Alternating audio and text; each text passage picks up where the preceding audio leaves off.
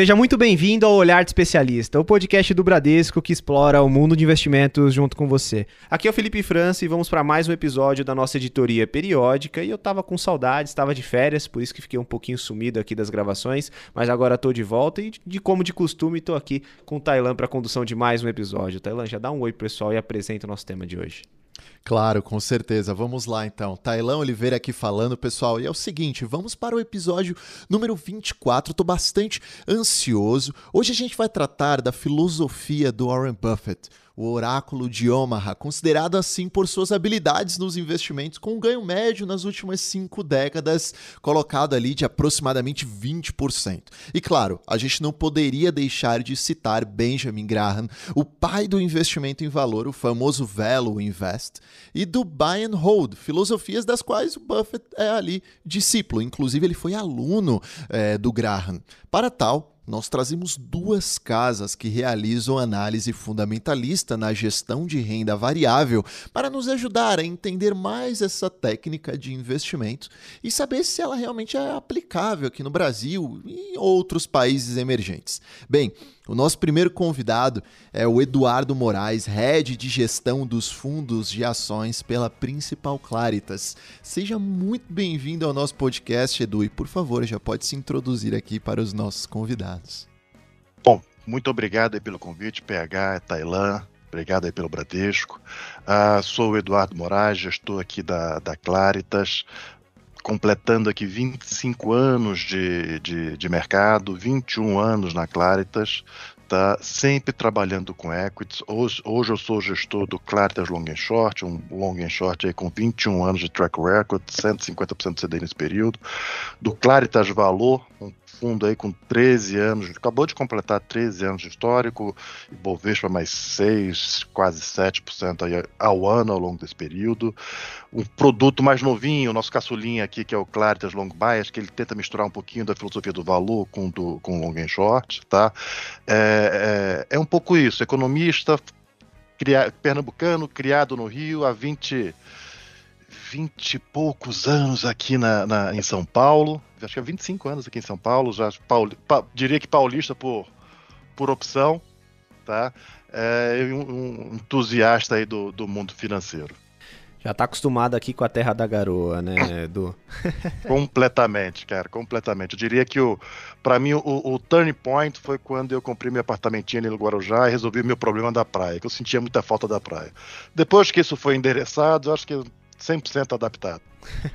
Perfeito. E o nosso segundo convidado é o Frederico Vontobel, diretor de gestão pela Volk Investimentos. Seja muito bem-vindo ao nosso podcast e conta pra gente, Frederico, quem é você? É, muito obrigado, Felipe, Tailan, Bradesco, pela oportunidade. Um prazer estar com o Eduardo aqui uh, nesse dia. Uh, meu sobrenome é Frederico Vontobel.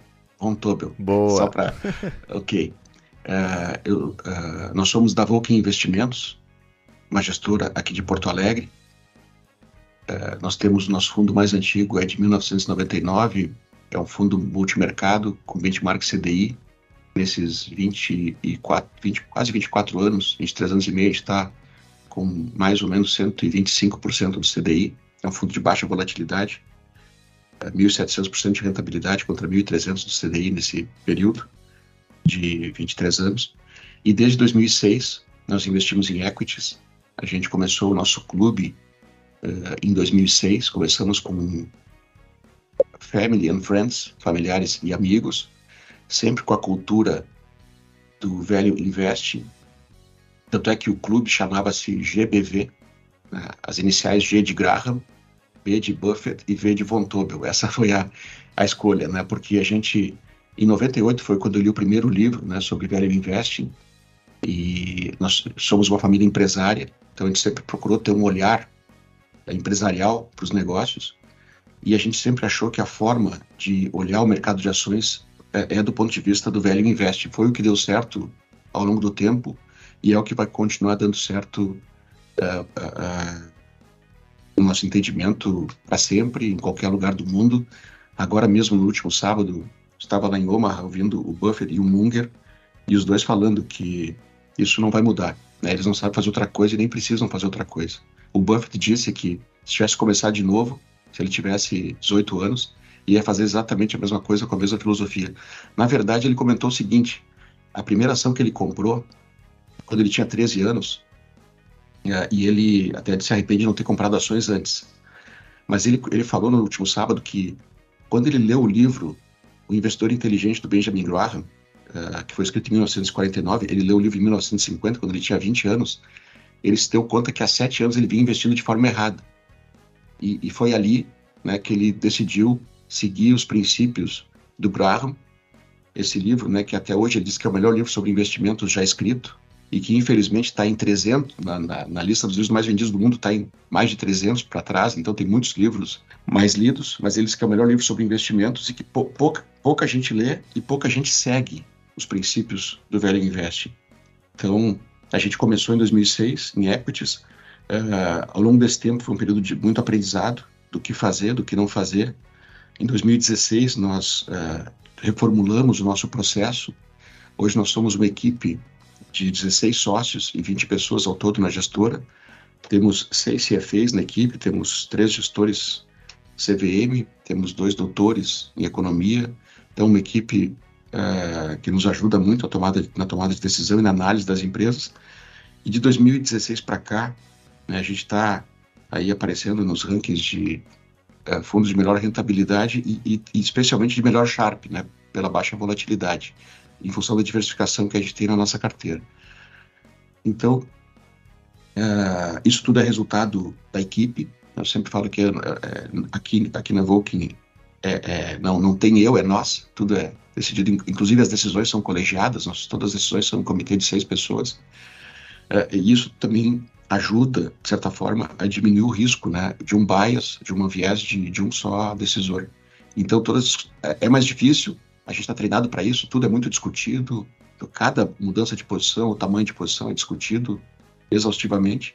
Toda, toda análise é fechada, todo valuation é fechado, com os seis membros do comitê discutindo todas as premissas do valuation, ou seja, é, é, para que todos estejam acompanhando todas as empresas e tenham sua, as suas posições. A gente, inclusive, faz todo mês assim qual seria o, a carteira ideal se um só fosse, se cada um fosse o gestor único do fundo, né? Uh, e a gente faz um acompanhamento disso ao longo do tempo. A gente acompanha também os votos, uh, se os votos dos membros do comitê, uh, qual o alinhamento e qual o desalinhamento entre cada membro do comitê, para ver se está tá havendo realmente uma diversidade nas posições. Mas, enfim, é um processo que a gente vem melhorando ao longo do tempo. E eu sempre falo né, que eu, espero que a Volkswagen seja uma gestora que continue mesmo, já está preparado assim para que qualquer membro do comitê FAUT possa ser substituído por outro membro e que a Volk seja uma gestora que vai poder cuidar do dinheiro dos meus filhos também, né, ao longo do tempo, seguindo a mesma filosofia. Mas é um prazer a gente estar tá aqui, a gente está fora do estilo São Paulo, a gente não é tão conhecido, a gente começou com Family and Friends. Em 2020, o primeiro fundo de pensão nos procurou porque viu que a gente estava no meio da pandemia, a gente estava é, apareceu no screening, né? É, a gente já estava com um patrimônio relativamente bom, que a gente vem uh, uh, construindo ao longo do tempo. E de lá para cá, a gente teve, hoje temos 13 fundos de pensão investindo com a gente. Depois do primeiro é mais fácil vir o segundo e, e outros. E, e eu, mas eu sempre falo que performance passada não garante performance futura, a gente tem que olhar para frente. Não, não é porque ganhou o campeonato ano passado que tem que, tem que descansar tem que jogar que nem o Palmeiras, como jogou ontem, né? Que abassou o meu time, o Grêmio, é, 4 a 1 Mas é, é, assim, é, cada ano é um novo ano, embora a gente pense no longo prazo, a gente tem que sempre olhar para frente. O mundo pertence aos descontentes, essa é uma frase que a gente gosta muito, uma frase do Oscar Wilde, né? Que a gente tem que estar tá sempre buscando ir melhor e, e, e, como eu sempre falo também, honrando a confiança das pessoas que entregaram seu dinheiro para a gente investir. Uhum. Né? Isso é o que a gente tem que levantar todo dia é, é, pensando nisso, né, nesse compromisso é, em honrar a confiança, é um negócio de confiança e a gente tem que dar o nosso melhor para todo dia, né, para tomar as melhores decisões. Excelente, Fred. Aproveitando aqui até, né, que você fez a, a correção ali do seu sobrenome, avisar os nossos ouvintes que hoje a gente está no modelo online ou, para quem vai pegar a referência, on the line, né? Quero ver quem assistiu esse filme para entender essa referência. Mas, vai lá, Taran, se quiser puxar as horas vagas, Claro, claro, com certeza. Vamos lá, porque a gente quer saber aqui, além do ambiente profissional, o que, que vocês fazem nas horas vagas para dar aquela quebrada no gelo, né? Então a gente pode começar aqui pelo Edu. Então, Edu. Se você quiser falar pra gente, fica à vontade. Maravilha. Esse, esse é o momento que eu, que eu comento, que eu, que eu brinco, que é o momento do bullying, né? Porque cada um faz uma coisa diferente. Atleta, triatlon, Ironman, né? assim, eu, eu sou um cara mais pacato. Meu, meu, meu esporte é dar uma caminhada ali no Ibirapuera, no, no três, quatro vezes por semana. gosto, meu, meu dia a dia é o trabalho e, e a família. Tá, é, tá ali os momentos de, de, lazer com a família, com minha esposa, meus filhos, é, curtindo uma praia. É, e, e, o que eu faço mais diferente, gente, é, é fazer minha própria cerveja, ter uma, uma mini cervejaria ali dentro de casa, na, na varanda de casa. É, sou, tenho pós-graduação em, em, cerveja. É, é, um, um, pouco do hop, um pouquinho diferente, mas acho, acho bem bacana. Tem uma, tem uma questão na, na, no processo cervejeiro que é muito interessante, tem muito a ver com comigo, né? Você tem uma, uma questão matemática muito interessante, você tem uma série de contas, uma série de cálculos que você, faz, você tem que fazer para acertar a água, acertar receita. Isso acho que foi a parte que eu mais gostei do processo. É, mas é isso, gente. Do, do mais, uh, uh, é isso aí. Trabalho, família, um pouquinho de cerveja. Não, eu gostei. Gostei desse hobby. Pós-graduação em cerveja. Gost... Acho que foi o hobby mais interessante que eu já vi até agora, viu, PH? Eu, eu quero uma, cara. Eu tô até falando aqui. Quero experimentar agora. Agora que ele falou, ele vai ter que, né? Tem que entregar, né? Tem que entregar agora. É, é, o Eduardo, é verdade. Agora, Fred, por favor, tá com você. Mas sabe que eu gostei mais da do Eduardo também. uh, eu gosto muito de cerveja artesanal né? Gosto de ir para a Alemanha, assim, tomar aquelas cervejas uh, uh, especiais que eles fazem lá nas micro cervejarias e uh, gosto, gosto de tomar moderadamente, né? Mas gosto de tomar cerveja. Meu, meu principal hobby, assim, nas horas vagas, é, eu gosto muito de ler. Leitura é uma coisa que eu sempre, sempre gostei de ter bons livros e, e gosto de passar o tempo lendo e também de estar com a família. Eu, minha esposa, ela sabe que eu gosto muito de falar sobre investimentos, que eu às vezes até começo e não paro de falar com quem quer que eu encontre, mas eu gosto nas horas vagas é, tomar chimarrão com a minha esposa, chegar em casa, né, de tarde. É um hábito que a gente tem aqui no Rio Grande do Sul de tomar chimarrão, uma hora assim de relaxar, é, de conversar sobre o dia. É, nós temos três filhos, somos casados há, há 22 anos. Gostei de saber que o Eduardo também é, é bem família. Acho que isso é uma coisa importante nesse nosso mercado, assim, para dar estabilidade para a pessoa. E uh, e, e, pensar também na família, né, no legado dos filhos. Acho que o maior legado que a gente pode deixar são filhos bem formados para o mundo. Hoje eu tenho uma filha de 20 anos que está estudando ciência da computação nos Estados Unidos. Está chegando agora sábado, ela está há nove meses lá. Uh, e, inclusive, passou num estágio remunerado agora para trabalhar lá. Ela vem ficar 14 dias, já volta para lá. Tenho mais, uh, essa é a Antônia. Tem o Eduardo, né, mesmo nome do Eduardo, está com a gente aqui é, que é o que tem 16 anos, é, também está muito bem. Ele estava no segundo ano, já passou engenharia aqui no ano passado na URGS, mas está fazendo o terceiro ano agora para. É, é, esse não quer ir para os Estados Unidos, quer ficar estudando aqui. E tem a Vitória com 13 anos, né? É, que já é empreendedora, já tem o um negócio dela de vender bijuteria. É, então, eu gosto muito assim de curtir e acompanhar o crescimento dos filhos. E então a, gente é, muito família, muito caseiro. Uh, tem uma casa aqui em Osório que fica a uma hora de Porto Alegre, é uma cidade de 35 mil habitantes, excelente. A gente, a gente tem uma casa num condomínio uh, que é no meio do mato, então a gente acorda lá com os passarinhos e para lá final de semana é uma delícia para relaxar, para ler, para descansar, para caminhar e cuidar um pouquinho da saúde também. Eu sempre tenho que, como a gente é muito, assim como o Eduardo falou, uh, um pouco pacato, né? A gente tem que se mexer também, tem que levar o corpo para passear, né, Eduardo? Então a gente que, a gente tem que lembrar disso também, né? É, porque isso é, é, fundamental. O médico sempre está recomendando caminhada, então o que eu procuro fazer também, é, normalmente com a minha esposa, é uma caminhada, final de semana, ou até durante a semana, quando a gente está em Porto Alegre. Aqui. Poxa, que bacana. Voltando aqui à questão dos esportes, né? Sempre está presente aqui entre os hobbies uma caminhada, natação, enfim, já passou diversos tipos de, de esportes por aqui. Eu gosto de jogar futebol também, é uma coisa que eu gosto de fazer. Caminhar eu não, não gosto muito, prefiro correr um pouquinho, mas no, no futebol ali já, já dá para exercitar um pouquinho, né? Bom, em, em, Osório, Osório até, já que tu comentou, Felipe, claro. desde que a gente foi para lá pro condomínio, eu criei uma turma de pais e filhos para jogar futebol Pô, aos domingos de manhã, às 10 da manhã. Meu filho tinha 11 anos, hoje está com 16, e essa turma deu certo. Então, até hoje, domingo de manhã, a gente reúne, a gente tem jaleco, né? A gente joga futebol das- das 10 até as 11h30 lá em Osório. É É muito bom porque é pais e filhos, então é, é um momento de, de, de família, de entrosamento, futebol. A gente não, não fala outra coisa a não ser futebol. Então, é, mas também eu, como eu tô com 52 anos, eu pego leve, né? Pra não, eu sempre digo assim, meu objetivo é entrar em campo e sair caminhando. não me machucar. É, o, o futebol eu gosto de comentar quando eu vou jogar, porque meu time aqui, eu sou São Paulino, tá, tá fácil, não tá fácil. Mas vamos mudar o assunto para ficar um assunto melhor, porque senão eu vou ficar chateado aqui. Bom, pessoal, partindo aqui agora para a nossa conversa de fato, falar um pouquinho sobre filosofia, um pouquinho sobre metodologia, eu acho que é sempre o- um primeiro passo inicial. O Fred na introdução já comentou bastante, né, de como que é a estrutura da Vulcan, de como que, que tudo é ordenado por lá mas é, queria trazer isso um pouco mais sobre o aspecto geral de análise. Então a gente sabe que quando o aspecto é renda variável, tem sempre aquele gestor que tem uma partida do macro, é, do macro para o micro, tem aquele que vai do micro para o macro, tem aquele que mistura as duas coisas, né? Então queria começar a entender um pouquinho de como que vocês atuam hoje, seja o Fred lá na Vulcan, seja o Du é, lá na Claritas. Maravilha. Bom, vamos lá. É, A gente, em termos de filosofia, a gente entende, somos todos analistas, somos todos, a gente do nosso processo é entender profundamente o nosso universo de investimentos. Tá? Agora, o Brasil, gente, os ciclos econômicos aqui são muito violentos.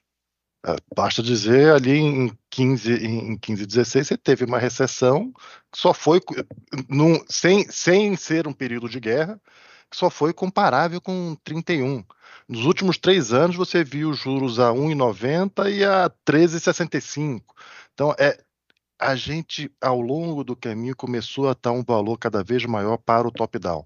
Então, hoje, em termos de filosofia, eu diria que é uma combinação do, do nosso trabalho de analista com essa visão top-down e com muito controle de risco. Eu diria que são, esses são os três pilares. Quando a gente fala do top-down, é uma sinergia muito grande entre as equipes. Você tem uma equipe macro aqui muito forte, um time de economistas, e a gente tem também, por fazer parte da Principal, que é uma instituição centenária, muito forte, 500 e poucos bilhões de dólares no mundo, a gente consegue, a gente consegue ter uma visão global do cenário macro muito bacana. Tá? Então, muita sinergia, seja no top-down, seja no próprio bottom-up. A gente interage com gestores de, eh, globais, onde estão vendo ali China, estão vendo todas as oportunidades, toda, uh, o, os valores relativos. Então, é, é algo bem, bem interessante. Tá?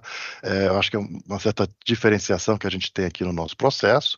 E quando a gente olha especificamente o bottom-up, Tá? O, que é, o que é, que é o bottom-up? É olhar ao nível das empresas, tá? entender o que é que a gente vai buscar quando a gente olha uma empresa. Eu, eu, eu tento buscar sempre três fatores. Primeiro, a gente faz uma análise quantitativa. Todos os aspectos relacionados à valuation. Tá? Você vai chegar ali no, no, no limite ao o valor, o quanto ela está descontada do seu valor intrínseco. Você está de fato tentando avaliar. A gente olha também o qualitativo. Gente, isso é muito importante. Tentar olhar todos a capacidade do time de gestão, a capacidade do modelo de negócio, a replicabilidade, a capacidade de crescer, alocar capital, se é uma empresa regulada, quem é o regulador, se é uma, se é uma, um, uma empresa de commodities, como é que ela está na qual o custo de, qual o custo de produção dessa empresa vis-à-vis -vis a indústria, uma série de métricas qualitativas. Tá? Porque no final das contas, acho que o preço, o quantitativo, ele te dá um pouco da foto. Se você não tiver um qualitativo muito bom, talvez o filme não seja tão bom. Você está partindo de um bom momento e talvez você não chegue lá. Por outro lado, se você foca só no qualitativo, talvez você, você compre uma excelente empresa e não faça um bom investimento.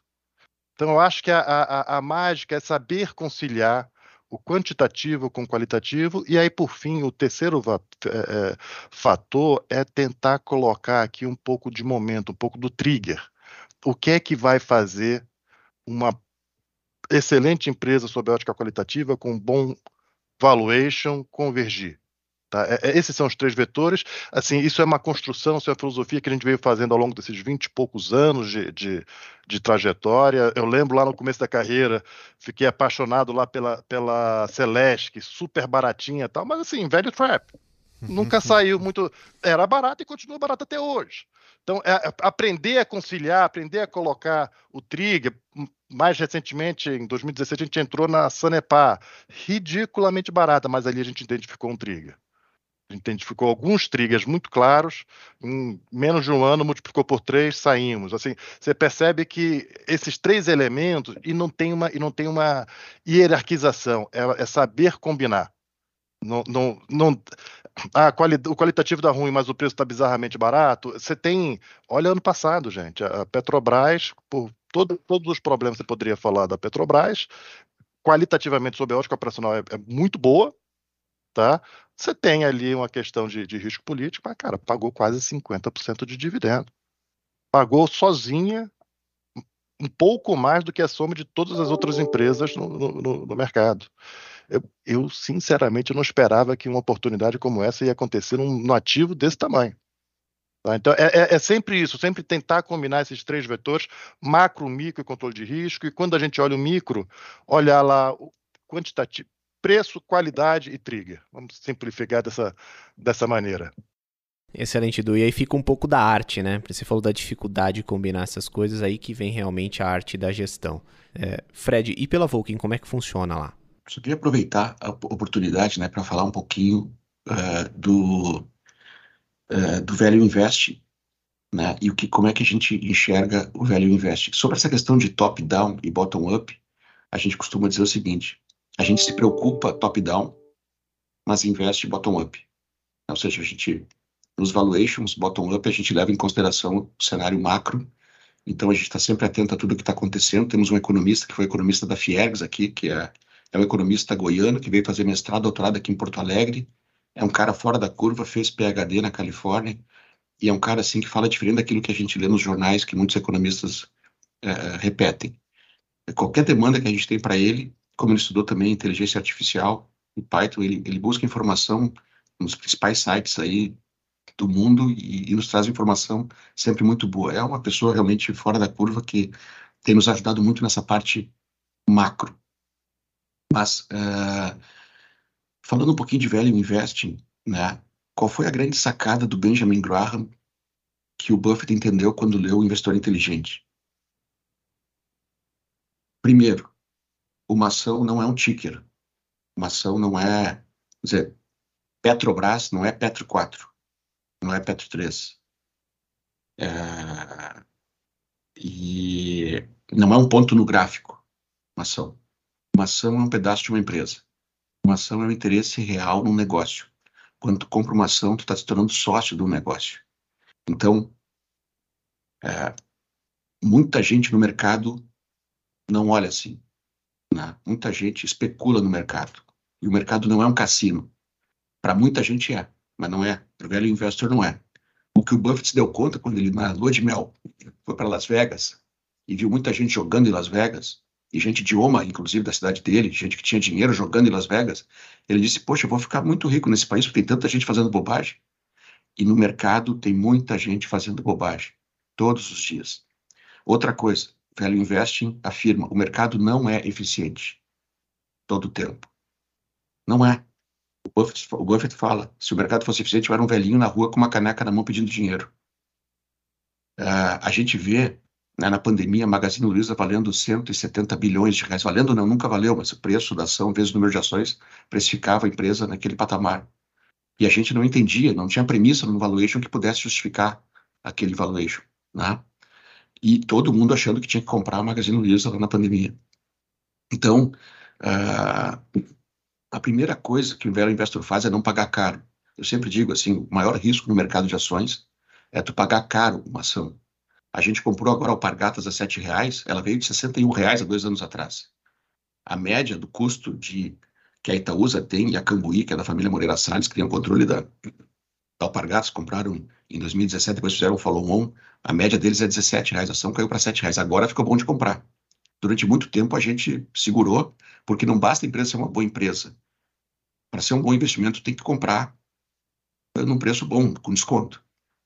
Então, o que o Graham falou foi, primeiro, tu tem que pensar como investidor, como sócio da empresa, tem que conhecer o negócio, isso que o Eduardo falou, analisar a parte quantitativa, a parte qualitativa, quem são os gestores, quem são as pessoas, tu pode confiar no management, tem boa governança, a empresa é sustentável, mais importante até, como a gente sabe que ao fazer um valuation, a maior parte do valor está na perpetuidade, essa empresa vai continuar existindo, o produto dela é interessante, ela é competitiva, né, para evitar de entrar numa Xerox ou numa Kodak, que eram empresas gigantes que desapareceram ao longo do tempo. Então, uh, conhecer o negócio. O que a gente entendeu ao longo do tempo, mas o que, voltando ao Graham, uh, o, o, Buffett já disse no encontro lá, eh, como eu falei, eu já tive sete vezes lá no, no encontro anual da Berkshire, sempre é uma aula, eu gosto de ir porque é uma aula, são cinco horas de perguntas e respostas.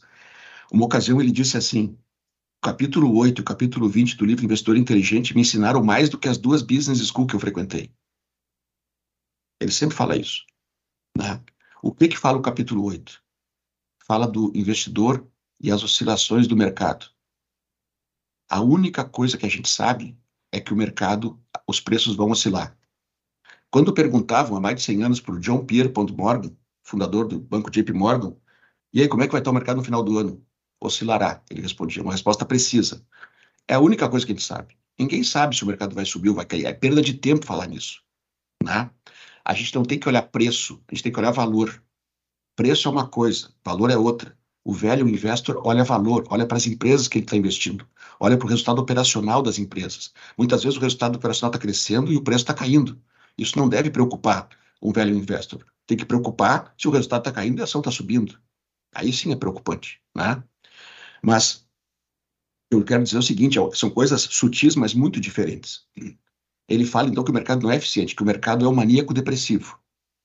E eu até brinco, né, que às vezes bebe, porque fica exagera para cima, exagera para baixo. E não é moderadamente, né, Fred? E, e, não é moderadamente. E até o, o, uma vez o Charlie Munger respondeu, perguntaram para ele qual é o segredo da Berkshire para dar 20% ao ano. Ele respondeu: é não fazer nada estúpido. Só isso, não tem segredo. É não fazer. Agora no mercado está todo dia muita gente fazendo bobagem. O que a gente tem que fazer é aproveitar quando alguém faz uma bobagem. Uh, e também o seguinte, né, quando o Jeff Bezos perguntou para o Buffett por que, que pouca gente segue o velho investing, ele respondeu, porque pouca gente quer ficar rica devagar. As pessoas querem ficar rico depressa. Tá cheio de jovem querendo comprar opção para valorizar 100% num dia. Né? Uh, então, não é assim que funciona. O velho investing é tu conhecer o valor das empresas, e para isso tem que analisar, e muita análise para te saber como dizia o Peter Lynch, conhecer as empresas mais do que 99% dos outros players do mercado, né? E para isso precisa de muito trabalho, muita análise, uh, para te conhecer realmente qual é o valor de uma ação. O preço da ação todo mundo sabe. Eu, eu brincava assim que a minha filha de 10 anos, com o um iPhone, ela, eu perguntava o preço de uma ação e ela respondia. Então, preço, todo mundo sabe. O mercado está te dando preço todo dia. Agora, qual é o valor? Se tu sabe o valor de uma ação, Aí tu sabe quando o mercado te dá um preço que vale a pena comprar, quando ele estiver depressivo ou pessimista com uma ação, ou quando ele está eufórico e pagando muito caro por uma ação que tu tem que vender essa ação. Então, ao longo desse processo, né, a gente aprendeu que a melhor forma de conhecer o valor de uma empresa é pelo valuation. Múltiplo, é muito fácil te enganar por um múltiplo. Ah, essa empresa está valendo, está muito cara porque está 20 vezes o lucro. Não quer dizer. Se o lucro dobrar, ela, ela no ano seguinte cai para 10, se a empresa está tá crescendo. Né? Uh, ao mesmo tempo, contrário, se a empresa se ela está valendo é, duas vezes o lucro, mas é por um, por um fato não recorrente, ela não está barata. Então, múltiplo, até tem um livro do Damodaran que fala né, dos mitos sobre investimentos, que é um livro muito bom, né, como os múltiplos podem enganar o investidor. Qual é a forma de tu conhecer o operacional de uma empresa? Como é que se avalia uma empresa quando uh, vai se comprar uma empresa? Né? A gente sempre pensa que a gente está comprando uma ação, a gente tem que pensar como se fosse comprar toda a empresa é pelo valuation. O que é o valuation? Tu pega todo o histórico de resultado da empresa, a gente costuma fazer isso e a gente traz a valor presente, porque se tu pegar valores nominais, tu te engana ao longo do tempo, né? Uh, uh, com os números, ou seja, números de 10 anos atrás, a, a, valor presente são bem diferentes do número nominal, então a gente sempre trabalha com o número real e a gente discute toda, tanto é que cada analista aqui tem um mês para terminar um valuation, para ser bem completo e detalhado de, de, cada detalhe, de cada linha né, do valuation para a gente discutir as premissas. E outra coisa, de um valuation não escapa nada. Se a empresa paga dividendo, se ela vai ter capex, se ela vai ter que fazer investimento novo, se ela tem investimento na operação. Então, num valuation é a única forma de tu realmente descobrir qual é o valor aproximado de uma empresa. Tu nunca vai saber o valor exato, porque o valuation pressupõe premissas. Por isso que a gente discute as premissas nos seis membros do comitê, e a gente também melhorou o nosso processo há uns anos atrás, quando a gente decidiu trazer alguém do setor da empresa para discutir o valuation com a gente. E isso é muito bom, porque a gente, por mais que a gente analise e leia, quem está no dia a dia do negócio sabe o que está acontecendo no negócio, né? Então, uh, todas as empresas que a gente analisa, a gente procura alguém que conhece muito o setor, uhum. que está vivendo o dia a dia do setor, para discutir as premissas, né? Uh, e a gente aprende muito com isso. A pessoa aprende muito também, né? Como se faz o valuation, muitas vezes é uma empresa de capital fechado do setor, às vezes é uma empresa de capital aberto, concorrente daquela que a gente está tá, tá discutindo o valuation, né? Mas para a gente ter insights importantes do que, que realmente está acontecendo no negócio e conhecer o negócio por dentro. Além de visitar o mercado, de entender o que está acontecendo, né? falar com as pessoas, falar com os fornecedores, falar com clientes. Ou seja, tudo isso, com tudo isso, a gente são, são insights que a gente tem para trabalhar o nosso valuation, as discussões para fechar um valuation, o analista ele faz todo o trabalho, mas depois a gente fecha cada valuation, são reuniões de três, quatro horas com alguém de fora para fechar o nosso target price. E depois de saber o target price, né, digamos, vamos dar um exemplo que a gente chegou numa determinada empresa, empresa X, que o preço justo da ação, pegando o valor da empresa pelo fluxo de caixa descontado, trazido a valor presente, todas de forma toda correta, né, pelo custo de, de capital, todas as premissas, que inclusive quando o juro sobe, isso aumenta a taxa de desconto e as, as empresas tendem a valer mais, que é o que está acontecendo agora, né, com juros mais altos é, no mundo. Mas tudo isso está na, na, nossa conta. É, quando a gente fecha o preço, se, por, por, exemplo, chegou num preço de 100, uma ação X, a empresa vale 100. Se ela tiver 90, ser negociada a 90, a gente cruza o braço. Não tem margem de segurança, que é o capítulo 20 do livro Investidor Inteligente, que é comprar com margem de segurança. Uh, então, a gente espera, a gente só compra, a gente divide o preço 100 por 1,3, para que tenha 30% de upside, ou seja, a gente só compra abaixo de 77. Uma empresa tem que ter 30% de upside pelo menos para a gente comprar. Foi assim que a gente trouxe o conceito de margem de segurança para o nosso processo. Né? Então, cada empresa hoje, a gente tem um reloginho que a gente sabe o target, o safety, e a gente acompanha quanto é que está ação que está oscilando todo dia para saber a hora de comprar. Se chegou no target ou passou, a gente diminui essa posição e troca por outra. O custo de oportunidade sempre é a melhor alternativa. Né? Uh, então, a gente está sempre monitorando também os targets, sempre que sai o resultado, a gente, trimestral, o analista tem 24 horas para dizer se o resultado veio dentro, a gente tem, além do valuation anual, a gente tem o trimestral, para ver se o, o resultado veio dentro da nossa expectativa, acima ou abaixo, se tem que mudar o target, se tem que mudar o target mais de 5%, tem que chamar o comitê para discutir, se é um ajuste fino, né? não precisa. Uh, inclusive para mudar de, de, de, se tiver uma decepção muito grande, para mudar de, de, posição, né? É, e assim, então, que a gente hoje tem mais de 100 valuations proprietários, uh, isso demanda tempo, mas à medida que a gente tem o processo e conhece as empresas e vem ao longo de todo esse tempo estudando, visitando as empresas e conhecendo o negócio, conhecendo a dinâmica de cada negócio, uh, a gente co consegue entender melhor, né, cada, cada empresa e, e e saber aonde está. E isso é muito bom porque dá conforto também, né, em momentos que o mercado cai muito, uh, ou que dá um, se quando aconteceu o Wesley Day lá de dar o circuit break, ou, quando, ou na Covid, a gente, a gente tinha o target das empresas, a gente já sabia quais que tinham mais upside ali para fazer uh, um rebalanceamento da carteira, uh, ajustar tamanho de posição. Né? A gente costuma trabalhar pelo menos 15 posições, nunca ter mais do que 10% numa posição, porque é uma questão de diversificação e também para diminuir o risco, né? porque a gente nunca sabe o que, que pode acontecer. Uh, pode acontecer, por exemplo, uma brumadinho numa vale, que foi um desastre natural que fez a, a, a, ação despencar. Então, por isso a gente nunca gosta muito de ter muita concentração, a gente gosta de ter, e talvez isso que explique o nosso Sharp melhor, nossa volatilidade menor, porque a gente tem várias posições e a gente quer ganhar, não acertando numa posição, a gente quer ganhar acertando em várias posições. E o mais importante, a gente quer acertar não errando. A gente quer estar fora de empresas caras. A gente quer estar fora de empresas que realmente não vale a pena estar uh, uh, tá investido. Tem muita empresa no nosso valuation, que a gente tem valuation, que o preço está acima do valor hoje, né? Uh, e, e, que a gente não entende o preço. Então essas a gente fica longe. Né? É, o mais importante realmente é, é primeiro pensar em não errar. Tem uma frase que a gente gosta e repete aqui dentro, né? A principal tarefa de um gestor é primeiro proteger e depois multiplicar o capital ele confiado através de gerações. Então a gente pensa muito nisso, é proteger. É, eu sempre falo para a turma aqui também, eu quero ir para casa e dormir tranquilo com a nossa carteira, sabendo que a gente tem uma carteira que o preço das ações hoje está bem abaixo do que vale não importa o que vai acontecer com o mercado, não importa qual vai ser a oscilação amanhã, não importa se vai ter um circuit break, né? Eu sei que eu estou comprado em empresas que vão continuar ganhando dinheiro, que vão continuar existindo, uh, e, e, independente do que for acontecer. Porque assim é, tenho, meu pai, infelizmente, é vivo, tem 84 anos, foi um empresário, passou por muita coisa difícil no Brasil, passou por inflação alta, passou por vários pacotes econômicos, e o Brasil continuou crescendo. Eu costumo falar que desde 1500 querem quebrar o Brasil e não conseguem, né? O Brasil é muito rico, é resistente, né? 200 né? e poucos milhões de habitantes, uma democracia. Então, assim, ah, se a gente for se preocupar demais com... com...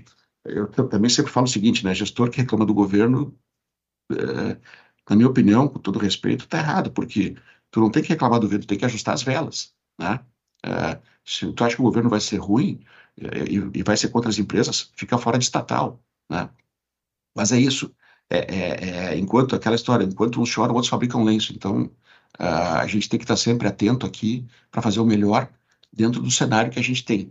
Agora, como eu digo, a gente segue o velho investe e, e muito, e muito, que a gente costuma dizer o Gra Graham Way, né? O Benjamin Graham foi o começo lá do, da história, né? Uh, porque até hoje o Buffett fala que é de longe o melhor livro já escrito sobre investimento, de longe, né? E faz todo sentido e, e atual.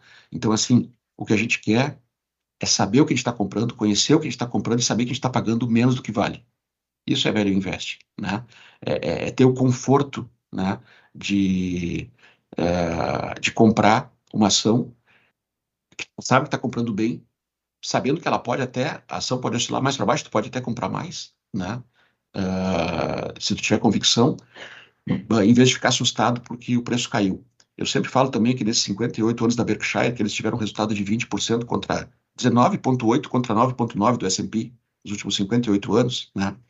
É, é, é, espetacular. Mas durante desses 58 anos, em 11 anos, eles tiveram um resultado negativo. Em 1974 caiu 48%. Em 2008 caiu 31%. Uma coisa, eles não se preocuparam com isso. E, e coitado de quem saiu numa hora dessas, né? Deve estar arrependido até a morte, né? De ter saído. Uh, e, e interessante o seguinte: no último sábado, em momento nenhum, o Buffett falou do preço da ação da Berkshire. Ele não está preocupado com o preço da ação. Ele está preocupado com o resultado operacional das empresas.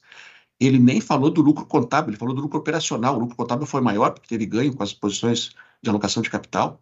Ele fala do operacional, que é o correto. Então, assim, investir é tu pensar como empresário e estar tá comprando um pedaço de uma empresa e olhar para se a empresa está dando resultado.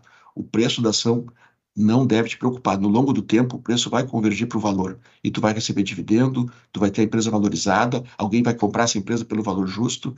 Muito, muito empresário brasileiro hoje tem empresa de capital fechado e não gosta de investir em ações. Só que eu falo o seguinte: se a empresa dele tivesse no mercado, estaria tendo as mesmas oscilações. Né? E ele mesmo estaria tendo a oportunidade de comprar a empresa dele mais barato quando o mercado fica deprimido. Então, o que tu tem que olhar é, é para a empresa muito mais que para o preço. Só que o mercado não faz isso. O mercado olha muito mais para preço do que para o valor. Desculpa se eu me estendi. Não, Fred, foi excelente. Acho que até algumas frases emblemáticas aqui do, do Buffett a gente pode citar né, nesse início da sua abordagem, né? Por exemplo, o preço é o que você paga e o valor é o que você leva. Ele costuma falar muito isso. É, compre ao som de canhões e venda ao som de violinos, também eu acho que dá para a gente encaixar. Então são frases realmente bem impactantes, né? Então é, é muito importante o investidor entender todo esse racional. E eu diria que não só para o Vale Invest, eu diria isso para investimentos de uma forma geral em qualquer categoria. Né? Ganha quem tem paciência. Aquele que efetivamente não tem paciência para guardar o longo prazo, para guardar os desfechos dos movimentos, tende a tomar, na maioria das vezes, uma decisão errada. Então é estar tá convicto da decisão que vai tomar e saber esperar a maturação daquela decisão. Isso acontece num tipo, uma filosofia Velo Invest, isso acontece também numa carteira diversificada, por exemplo, se entrar num produto do Du lá que ele comentou, de um long and short, tem que esperar a estratégia maturar. Não adianta você entrar e simplesmente sair com, quando você tem um período de dois, três meses ruim, porque o brasileiro tende a ser curtoprazista, né? A nossa filosofia é um pouco disso. E a gente precisa é. mudar isso.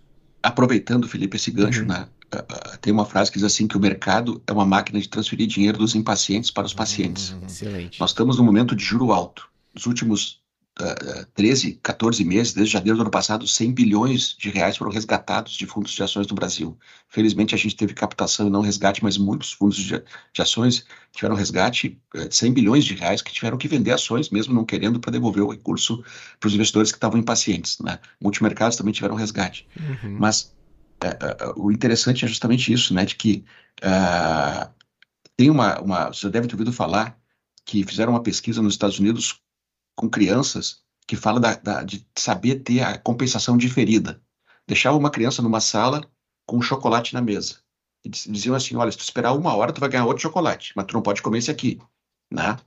Uh, uh, poucas crianças conseguiam esperar né, para ganhar outro chocolate depois de uma hora. A maior parte não esperava, ficava ali na mesa, dando, dando volta, olhando o chocolate, abria e comia.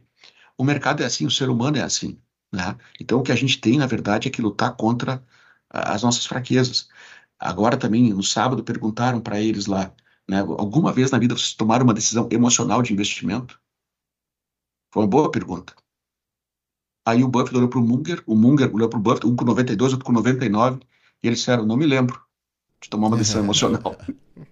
Ou seja, uh, e até uma vez perguntaram também para o Munger, né, o que, explica o sucesso dele? Ele disse que eu, eu sou racional. Então, não que a gente não tenha que ter emoção para a vida, cuidar das nossas famílias, amar nossa esposa, né? Só que investimento, tem que ser racional.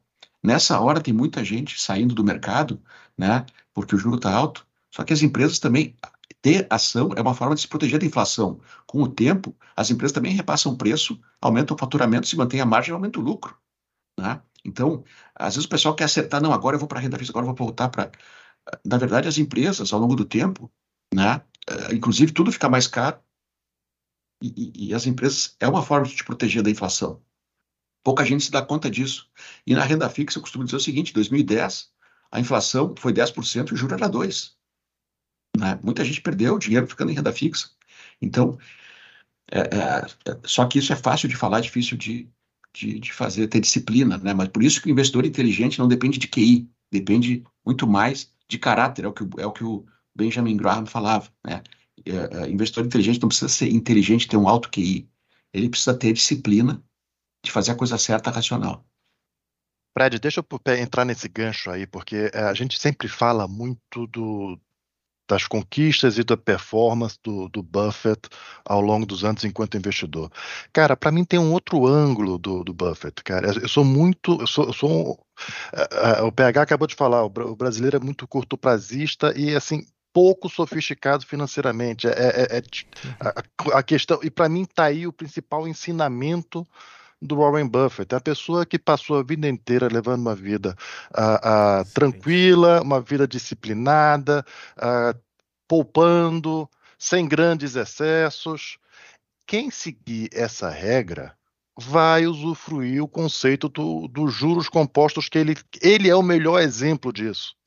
Não é à toa que, que, que ele deu a resposta para o Jeff Bezos. Ninguém é. quer ficar rico. Não é difícil. Se você se, se você viver a vida comedida, não significa, não significa, não significa viver mal. Mas você não precisa gastar o, o que você ainda não ganhou. Então, se você viver uma vida comedida, for disciplinado, fizer seus investimentos, ah, eu sou um médico, não sou especialista, contrato o especialista. É, se você fizer isso, a, a sua independência financeira está garantida. É só uma questão de tempo. Então, para mim, essa, essa, essa, essa mensagem, ele é o principal garoto propaganda de educação financeira. Infelizmente, nem todo mundo ainda percebeu. É, é, assim, isso, isso é uma é, educação financeira, trazer um pouco dessa cultura é algo que aqui na Clata a gente leva muito a sério. A gente tem até um programa é, que a gente vai uma vez por ano em, nas escolas públicas aqui de São Paulo. Todos os, todos os executivos, eu, os meus sócios, todo mundo vai lá dar cara a tapa e, e explicar para as crianças o, o, todo esse processo. Tá? Isso é uma questão cultural que assim, educação financeira deveria estar como currículo obrigatório de a, a toda escola no Brasil. Tá? Uhum. É, isso faria uma diferença absurda no, no, no, no longo prazo. Esse, excelente, Eduardo. Uh, e, e tem, tem, toda a razão. Uh, perguntaram também lá o que, que devia ensinar para os filhos. Ele falou a primeira coisa: gastar menos do que ganha. infelizmente, no Brasil, o governo não dá esse exemplo. Só que a gente quer que o governo dê o exemplo de gastar menos do que ganha. Né? E, na verdade, eles querem, o governo está achando, achando jeito de escapar do teto de gasto, que foi a melhor lei aprovada aí nos últimos 20 anos, né, que botou uma camisa de força no gasto, no aumento da, da despesa. Mas não, não uh, uh, então, uh, começa por aí, é simples assim. Né? excelente contribuição, Eduardo, e ele realmente é um exemplo né, de, de um garoto propaganda de educação financeira e muita gente sofre. Eu sempre digo também o seguinte: a falta de. A, o dinheiro não traz felicidade, mas a falta traz problema. O pai que não tem dinheiro para comprar um remédio para um filho é um problema. Então, tu ter ser prudente, ser previdente, ter uma poupança, faz bem para todo mundo. A gente está acompanhando o Brasil aí com é, o maior nível de endividamento da, da população. Né? É uma pena. É, falta, como disse o Eduardo, educação financeira nas escolas. Eu fiquei contente de saber, Eduardo, que você faz esse trabalho aí nas escolas, né? porque isso é muito importante, pode fazer a diferença na vida de muita gente. De fato, pessoal, uma vez eu, eu, vi uma, uma frase que falava a respeito de capacidade de poupança, né? Tem muita gente que fala, poxa, capacidade de poupança é a diferença entre o que você ganha e o que você gasta. É basicamente isso. Mas eu vi uma frase que fez muito sentido, que capacidade de poupança, na verdade, é a diferença entre os teus rendimentos e o teu ego. É, porque realmente, quando a gente olha, por exemplo, Warren Buffett é uma pessoa que não vive de maneira, vamos dizer, simplória. Ele vive de acordo com as suas necessidades. Ele é realmente um, um garoto propaganda aí da, da, edu... e, feliz, e feliz com a vida que tem, né? Sim. Exatamente. Uma vez, uma, uma vez perguntaram também no evento lá, né? São 14 microfones no, auditório e perguntaram: Tu é o CEO mais mal pago dos Estados Unidos. Tu ganha 100 mil dólares para fazer toda a gestão de todo esse patrimônio. Hoje a empresa vale 700 bilhões. Né? Por que, que tu não aumenta teu salário? Eu, como acionista, quero que tu aumente teu salário para ti, é, é, teu salário maior. Claro, ele tem 30, mais de 30% da Berkshire, então ele tem, ele está alinhado, né, uh, com os investidores e ganha pela valorização, mas ele, em relação ao salário, respondeu assim, olha, eu não vou conseguir comer mais hambúrguer e tomar mais Coca-Cola do que eu, que eu faço, então eu não preciso, eu estou feliz com a vida que eu tenho. Mora na mesma casa que ele comprou em 1958, né? Uh, então, e não é que ele seja pão duro, é, ele tem a vida feliz que ele, que ele tem, ele gosta de fazer o que ele faz, né? Tanto é que ele está doando o patrimônio dele agora, na carta desse ano de fevereiro, muito, muito bonita a carta que ele escreveu, uma carta curta, acho que foi a mais curta de todos os tempos, ele escreve uma carta anual para os acionistas, ele fala que ele fica feliz de ver os acionistas da Berkshire agora doando o seu patrimônio. Ele diz assim, eu quero ter o tipo de investidor na Berkshire que é um investidor que não está olhando só para fazer o dinheiro crescer e tudo mais, não, né? A gente aqui é racional, sim, mas não é para gastar o dinheiro para ter uma vida uh, uh, uh, para ostentar ou para só juntar, que está tá, tá podendo doar também o seu dinheiro. E ele mesmo já fez grandes doações do, do, da fortuna dele para a fundação lá do Bill e da Melinda Gates e outras, né? Tem, os filhos dele também têm fundações. Então, assim, é justamente isso. Ele não é, não é o dinheiro para ele. Né? Ele não está querendo Uh, não, ele só está fazendo o que ele sabe fazer, que é a alocação de capital, né? Uh, e, e, é o que ele gosta de fazer. Uh, e, e, e, ele gosta de ganhar o jogo, é isso. É, é, mas é a coisa certa. Perfeito. E Fred, você falou algo durante a tua fala é, do que você está falando da, da, como que vocês atuam na Volking, qual que é o processo de vocês, a filosofia. Você citou algo que é bem presente no Velo Investing, que é o desejo de estar fora de empresas caras. Recentemente, porém, a gente observou até mesmo através do Warren Buffett, né? Ele falando que uma empresa até pode valer a pena entrar nela se ela for uma boa empresa. É, e se ela eventualmente ela pode estar com um preço até um pouco caro. Aqui eu acredito que ele esteja se referindo principalmente às empresas de tecnologia. Né? A gente sabe que tem algumas empresas que são bastante caras ali presentes no Nasdaq. Eu queria conversar com vocês dessas evoluções do Value Investing, né? como que ele foi se alterando ao longo do tempo, porque hoje a gente vê algumas, é, algumas premissas no Value Investing que não eram trabalhadas, por exemplo, na época do Graham. Né? A gente observa algumas mudanças e também até mesmo como aplicar isso aqui a países emergentes, a exemplo do Brasil. Né? Se você e o Edu puderem dar uma pincelada a respeito disso. até antes deles responderem, eu queria fazer só uma contribuição, porque hoje, por exemplo, a maior posição da Berkshire é Apple, né? Então, se é isso que é, acho que isso está muito ligado a esse contraponto que o Thailand está chamando, e aí justamente entender primeiro como que isso evoluiu ao longo do tempo, e aí depois, é, principalmente ouvir um pouquinho do Dudu, como que ele enxerga isso aplicando aqui no, no mercado brasileiro. Tá. Posso começar, Eduardo? Pode, pode começar. Tá bom. Bom, vamos lá. O velho investe não mudou.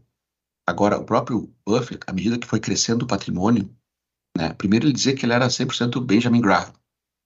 Depois ele já disse, em determinado momento, né, que ele aprendeu com o Munger, né, que eles eram era metade Graham, metade Philip Fisher.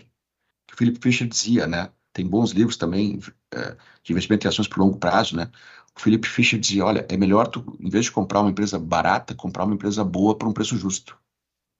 A gente tem que se dar conta do seguinte, né? Hoje a Berkshire vale 700 bilhões de dólares, é o valor de mercado da empresa. Eles têm 130 bilhões de dólares em caixa. Ou seja, eles podiam comprar qualquer empresa brasileira pagar à vista, Petrobras, Vale, né? Uh, uh, uh, então, ao longo do tempo, ele não deixou de ser velho investor porque ele nunca ele, ele se arrepende de ter pago caro pela Kraft Heinz. Ele disse que o maior esse erro de pagar caro tu não corrige mais, né? Quando a 3G propôs ele entrar na Kraft Heinz, ali eles disse que pagaram caro. Mas uh, o que eu quero dizer é o seguinte é eles sempre não pagaram tão caro, não foi um absurdo. A empresa é boa, né?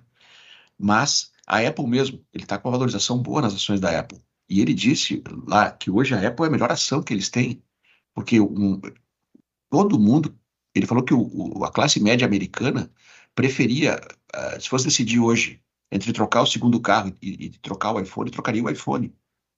Sendo que um carro vale 30 mil dólares e o iPhone custa mil e poucos dólares. Então é um produto desejável. Né? A Apple conseguiu uh, revolucionar, uh, e hoje também o iPhone acabou com muitos negócios. Né? Imagina uma empresa que fabricava lanterna, que fabricava bússola, não existe mais, porque hoje no iPhone tu tem bússola, tem lanterna, até medir pressão, até medir batimento cardíaco já faz. Tem aplicativo que faz isso. Então, uh, uh, ele se arrependeu, até pediu desculpa os acionistas de ter vendido um pouco de Apple o ano passado, porque foi mais uma questão até de planejamento tributário que eles fizeram para vender um pouco no ano passado, mas é um produto desejável. Uma coisa que ele falou também é o seguinte, uh, que eles aprenderam ao longo de todos esses anos a investir é olhar o comportamento do consumidor. E isso é uma coisa muito importante, né? Uh, como é que o consumidor se comporta? E outro lance interessante, a gente teve na joalheria da, da, da Berkshire, lá em, no sábado, que chama Borshines, que é uma joalheria lá em Omaha, é uma só, né? Uh, ele até falou, quando comprou a Borshines, tu não conhece joia, conheço o joalheiro. Na Borshines, tem um diamante de 19 bilhões de dólares para ser vendido. Né? Tem muitos, muitas joias de mais de um milhão de dólares lá em Omaha. Né? O Buffett não compra, mas ele sabe que tem gente que compra. e tu ter isso até como reserva de valor e ter, e ter para vender, né, não é problema, porque alguém vai comprar. E o iPhone hoje, a gente sabe que a Samsung é uma empresa muito forte também, vem crescendo, mas são negócios que ah, hoje, tu não, hoje quem tem um iPhone, se estragar, se quebrar, o que, que vai fazer? Vai comprar outro. Né? E qual é a empresa que vai competir uh, com essas duas, o iPhone e a Samsung é difícil, né? Então, uh, tem iPad, tem outros produtos, mas enfim, é uma empresa admirável que na visão dele não está cara. E ele comprou barato quando ele comprou, porque ele viu também o crescimento. Isso é um detalhe interessante também. Não existe esse negócio de growth, velho e tal. Não tem diferença. Quando tu analisa uma empresa, né, tu tem que olhar tudo no valuation, tem que olhar o crescimento. O que que tem um livro da McKinsey, que é um livro chamado Valuation, né, que a gente já leu em conjunto aqui. Os principais drivers de valor de uma empresa é o crescimento e o ROI, o retorno sobre capital investido. O crescimento é fundamental. Quando a empresa está crescendo, tu tem que considerar isso no teu valuation, né? Uh, porque a empresa vai gerar mais resultado lá na frente do que está gerando hoje.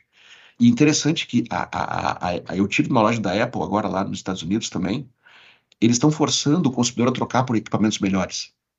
Então, por exemplo, o iPhone Pro, aquele grande, não tem o 13, só tem o 14 agora. Né? Se tu quiser o Pro, tem que comprar o 14. Então, sempre melhorando o tempo de vida útil da bateria, melhor, melhor uh, uh, câmera para tirar uma foto, sempre fazendo um upgrade, né? E as pessoas vão trocando.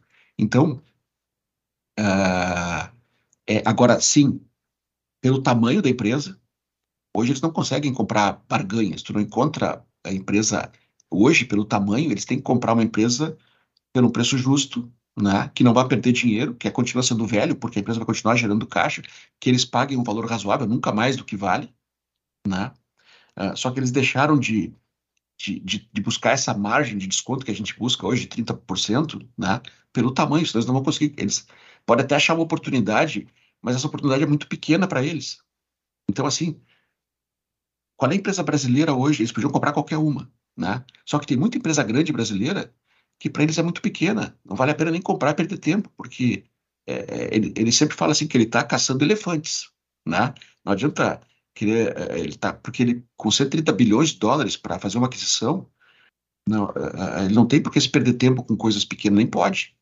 Né? É uma questão de foco hoje. Mas continua, mesmo com esse tamanho, é uma empresa assim fantástica, porque se a gente pensar, né, além de ter toda a posição da Apple, Coca-Cola, Disney, American Express, Bank of America, ela tem 80 subsidiárias integrais, que são só da Berkshire. Então, ela tem uma empresa, a Berkshire, a NetJet, que tem 600 jatos, 600 jatos que fazem voo compartilhado nos Estados Unidos. Né? Ela tem a Sea Candies, que vende chocolate, bala em todos os Estados Unidos. Empresa de bala que eles compraram em 1972, e lá que eles aprenderam a questão, essa mudança do, do, do, do Graham para o Philip Fisher, né? pagar bem, só que essa empresa, que eles pagaram mais até do que eles achavam que deviam na época, sempre deu lucro. A discussão sempre é para quanto que eles vão aumentar o preço do chocolate, porque ela tem, ela é, assim, quem compra, quem compra uma Seas Candies para dar de presente é que nem aqui é um, é um, presente, não é chocolate, é uma coisa que tem um, uma marca, um valor agregado, né, especial.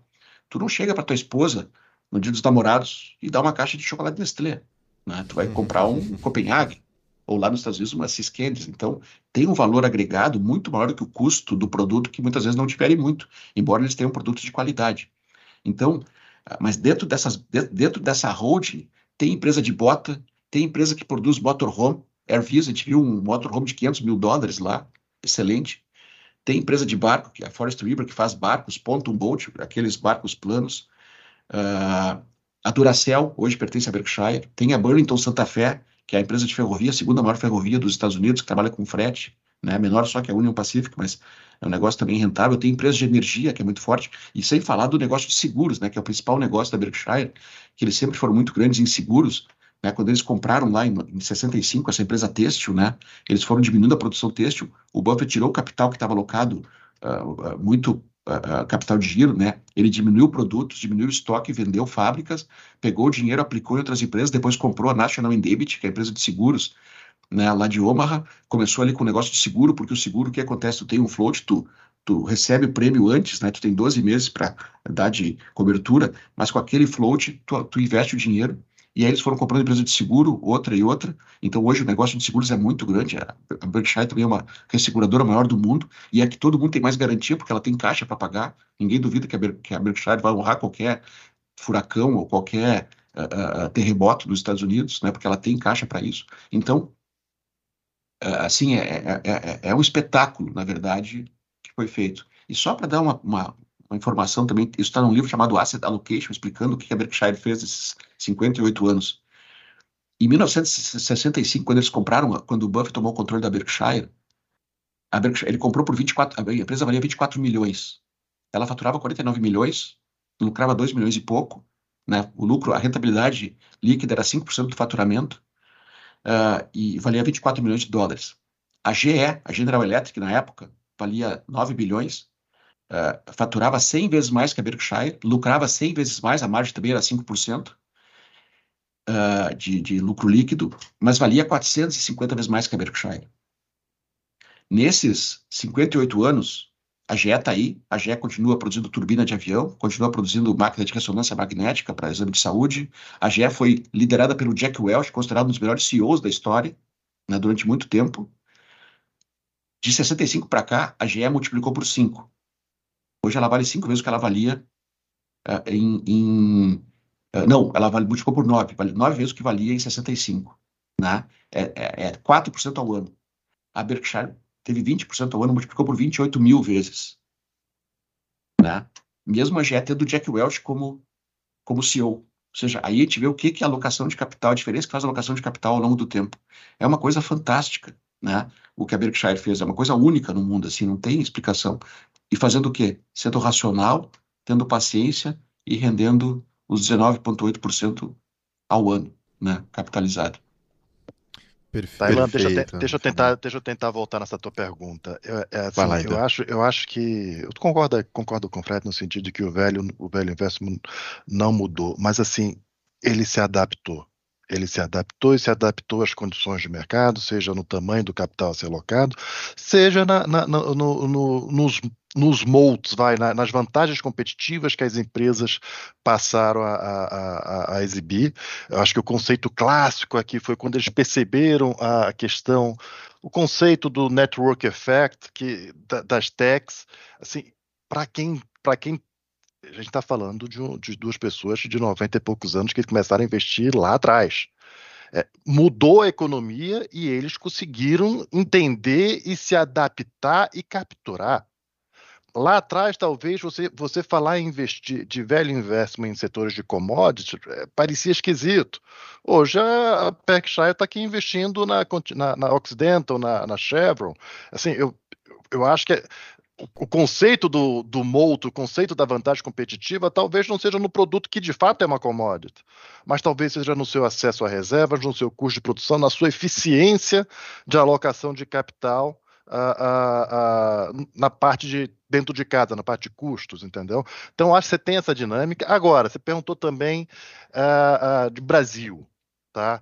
Isso aqui é muito importante, gente. Eu acho que aqui, todos esses, todos esses conceitos, acho que eles funcionam muito bem em qualquer região, só que aqui a gente tem um, um como eu mencionei, você tem um, um, ciclo, um ciclo macroeconômico muito violento, muito rápido, juros muito, muito, muito estruturalmente mais alto, inflação estruturalmente mais alto. Então aqui teu custo de oportunidade, é, por vezes lá você pode esperar três, quatro anos até que tua tese aconteça, aqui você tem que ter um pouco mais, o, o macro é importante. Então tem que tá, estar tá associando o macro em todo esse processo aqui de, de, de análise fundamentalista, em toda essa, essa questão do, do velho investing. Tá? Isso é algo que a gente aprendeu com o tempo. Eu hoje tento ser é, é, sempre conciliar o macro, o micro, tentar ser um pouco agnóstico. Tem momentos que é, o velho vai funcionar melhor, tem momentos que o growth vai funcionar melhor.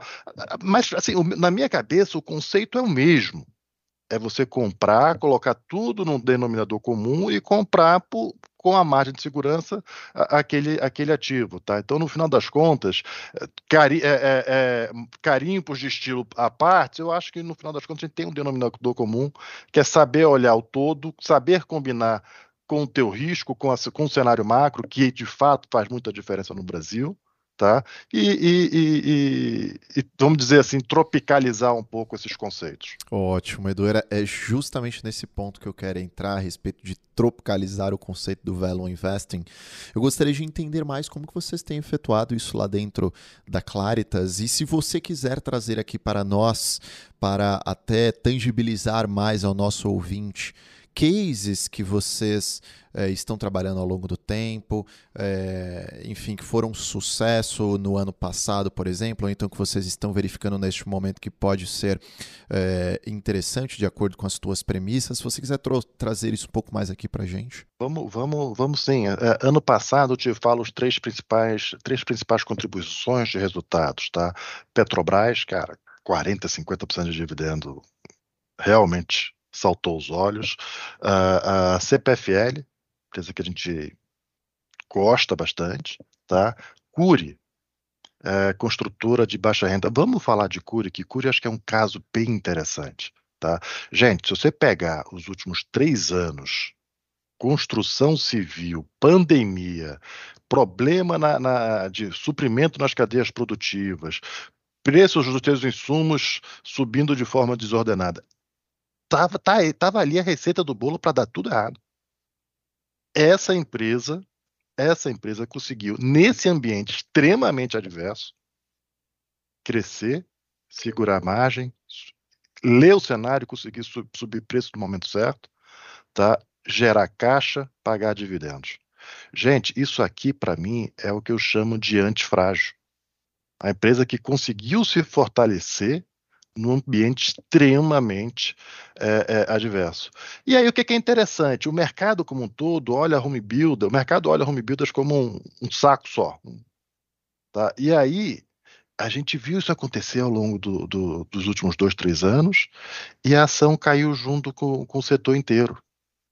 Ali a gente percebeu a oportunidade, a gente começou a comprar ali uma posição pequena, era uma posição pequena e que foi um destaque de resultado do fundo, tá? Uh, a gente começou a perceber, a gente começou a comprar ali em fevereiro, a gente começou, a, princípio não comp comprou uma posição um pouco menor, porque o top-down não estava conversando com o Boronap. O Boronap estava brilhando, tá?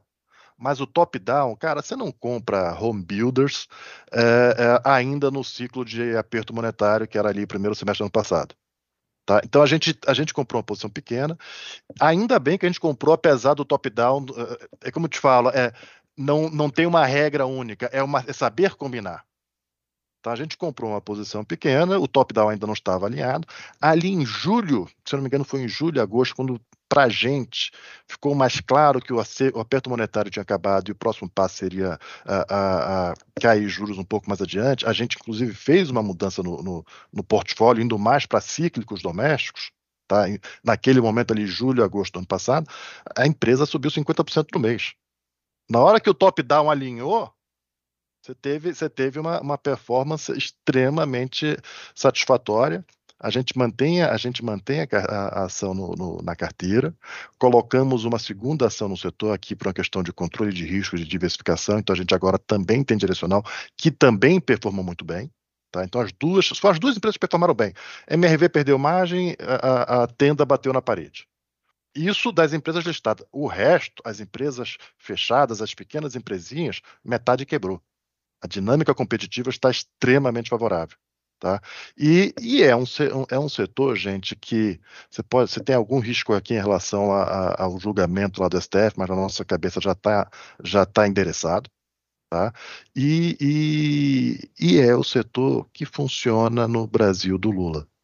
Tá? Esse claramente é um setor. Você não precisa de nenhuma mudança adicional, de nenhuma regra adicional, já está indo muito bem. Recorde de venda em janeiro, recorde de venda em fevereiro, recorde de venda em março. Mas me parece natural que o governo Lula vá ainda reforçar o programa, consequentemente, ainda melhorar, para além do que a gente já está vendo, o, o, o, setor. Tá? Tudo isso dito, você compra essa empresa hoje a sete vezes lucro. Então você tem um qualitativo, você tem um quantitativo. Bacana, bacana, Edu. Ou seja, é um casamento, né? Como você falou. Com essa sua explicação, dá para entender bem mais qual que é o processo de escolha de empresas que vocês adotam dentro da Claritas? Envolve, além do top é, do, do bottom-up, que é analisar ali a empresa, o qual, o quanto que vocês falaram muito bem aqui, vocês também envolvem um cenário macroeconômico para verificar se realmente fecha aquela conta, né? E de certa forma, o, o por vezes o macro é o trigger que você está faltando. Uhum. É, o, assim, é, é, é, o que faz. Você percebe, a gente comprou ele em fevereiro, é, é, e assim, ficou, ficou de lado até julho, agosto. Na hora que o macro entrou, foi o trigger para destravar valor. É, e pegando Agora você, percebe, você percebe o quão, o quão distorcido estava, né? Assim, subiu 70% do preço que a gente comprou, tá sete vezes lucro. 70, 80%. E a questão da paciência de novo aparecendo aqui, né? Do quanto que isso é, que é importante para o meio de todo o processo. E pegando o cases que vocês têm hoje, né, na carteira, é, tem Vamos também que está muito ligado com esse contexto de aceleração macro, né? Vamos, na verdade, não. Tá, uhum. Vamos é uma história que a gente acha muito interessante, que é, ela me lembra a Localiza de 16 anos atrás, 15 anos atrás. Tá? A Vamos hoje, qual, qual é o negócio dela? Alugar caminhões. Tá? É, a penetração de caminhões alugados na frota, a gente está falando de 1%. 1%. É, assim, você está começando, era, um, era, uma, era uma oportunidade que foi vista em, em um mercado inexistente. Você está criando o mercado. Hoje a Vamos é maior do que a soma das três próximas concorrentes. Está crescendo muito mais. Tá? E o que eu acho que às vezes o mercado não entende muito bem, ela fez, ela fez um movimento muito forte de crescimento no CAPEX. O, o investimento que ela faz é, é, é proxy do crescimento, porque ela vai comprar o caminhão, colocar para alugar e, e passar cinco anos com esse, com esse caminhão alugado. Então, só para colocar em números, em 2019 ela fez investimento de 700 milhões de reais, em 2022 ela fez 5 bilhões e meio. Esse é o ritmo de crescimento dela. Só que vamos, vamos só pensar, se é uma conta que eu gosto de fazer muito. Se dos 5 bilhões e meio ela já conseguiu uma escala bacana, já tem, já, já criou os moldes dela, já, já criou uma rede de concessionárias, já tem escala para comprar melhor o caminhão. Se ela na margem começa a crescer menos, vamos dizer 9, 10% ao ano, você tem, nos próximos 4, 5 anos, tua receita quintuplica. Por que isso?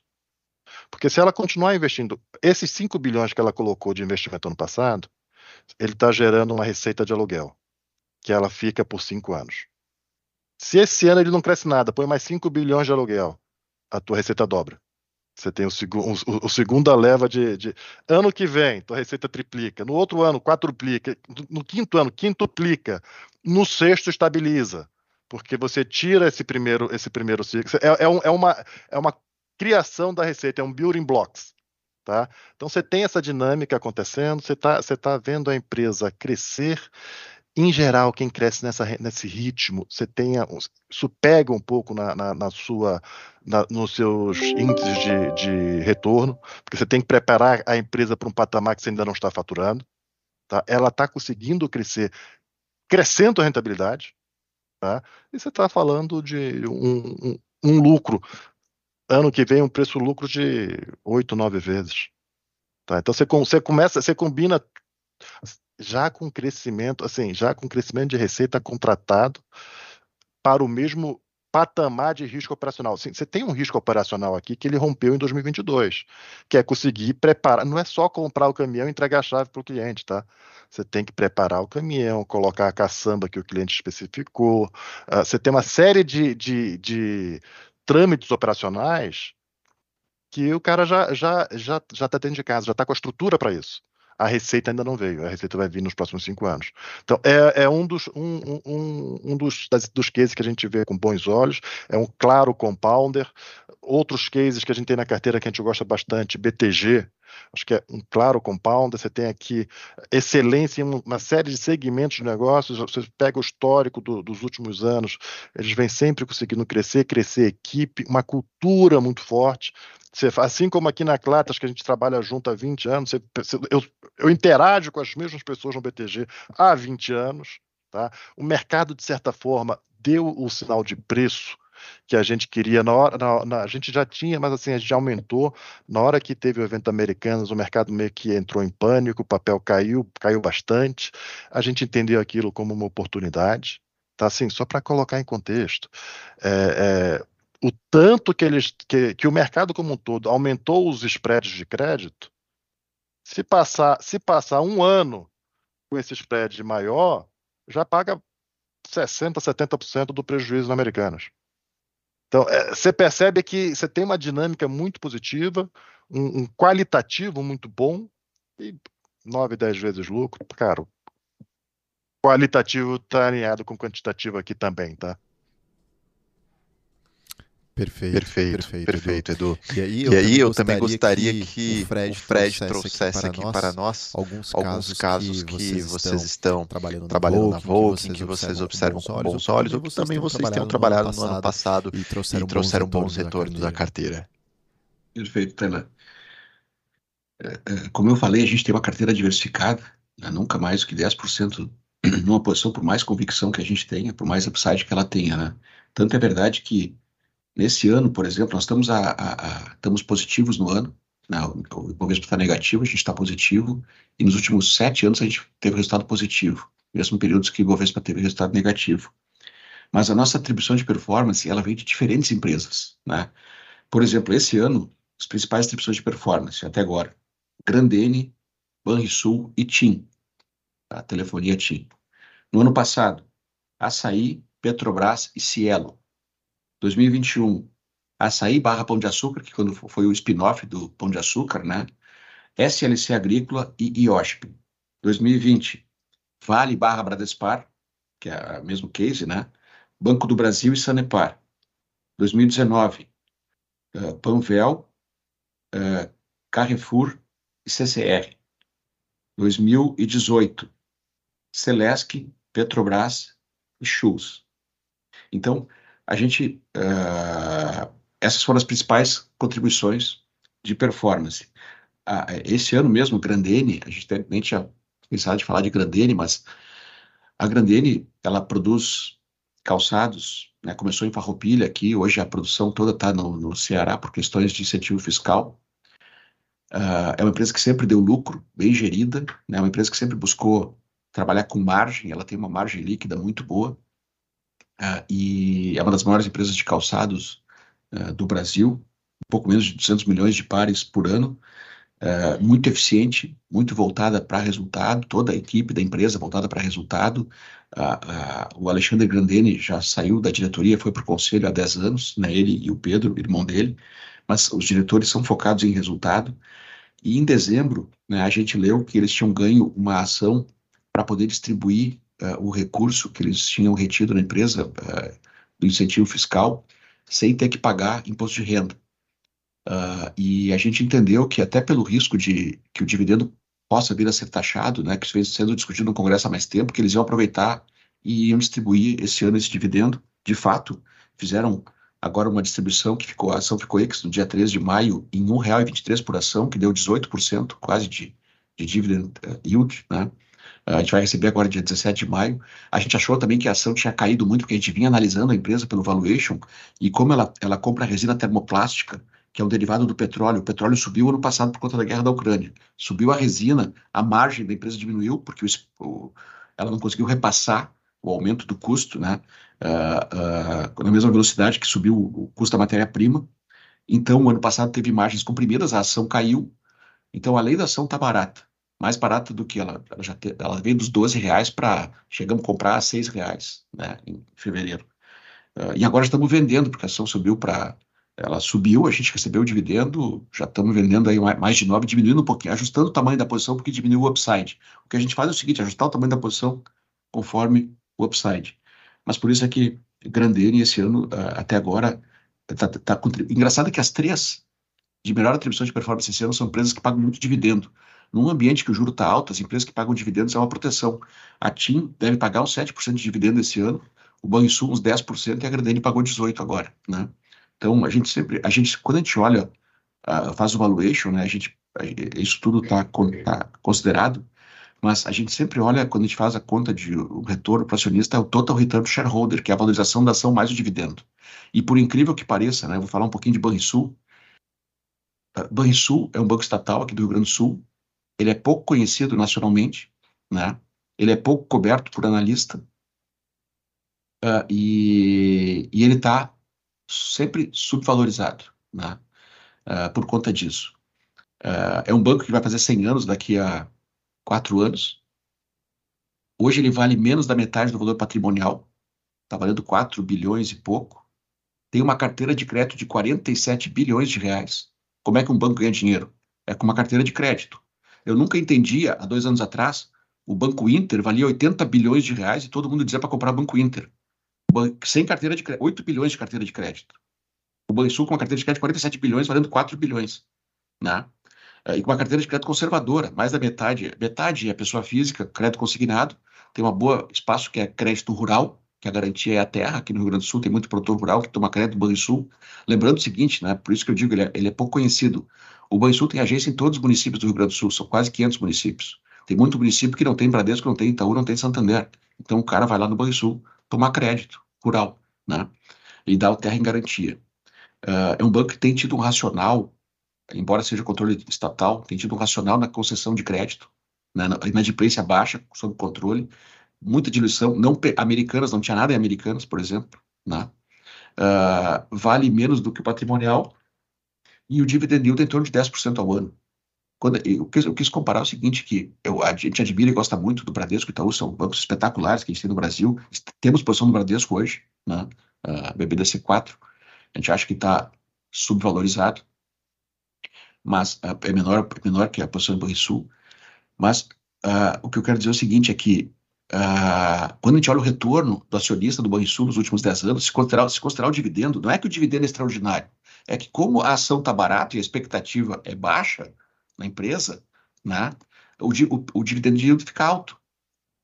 Quando o banco dá um guidance que vai dar esse ano um retorno sobre patrimônio entre 11% e 14%, como ele está valendo menos da metade do patrimonial, nós temos que falar que o retorno dele é, embora pareça a notícia entre 11% e 14%, que é pouco, mas na verdade, para quem em comparação nesse patamar, é 22% a 28% de retorno.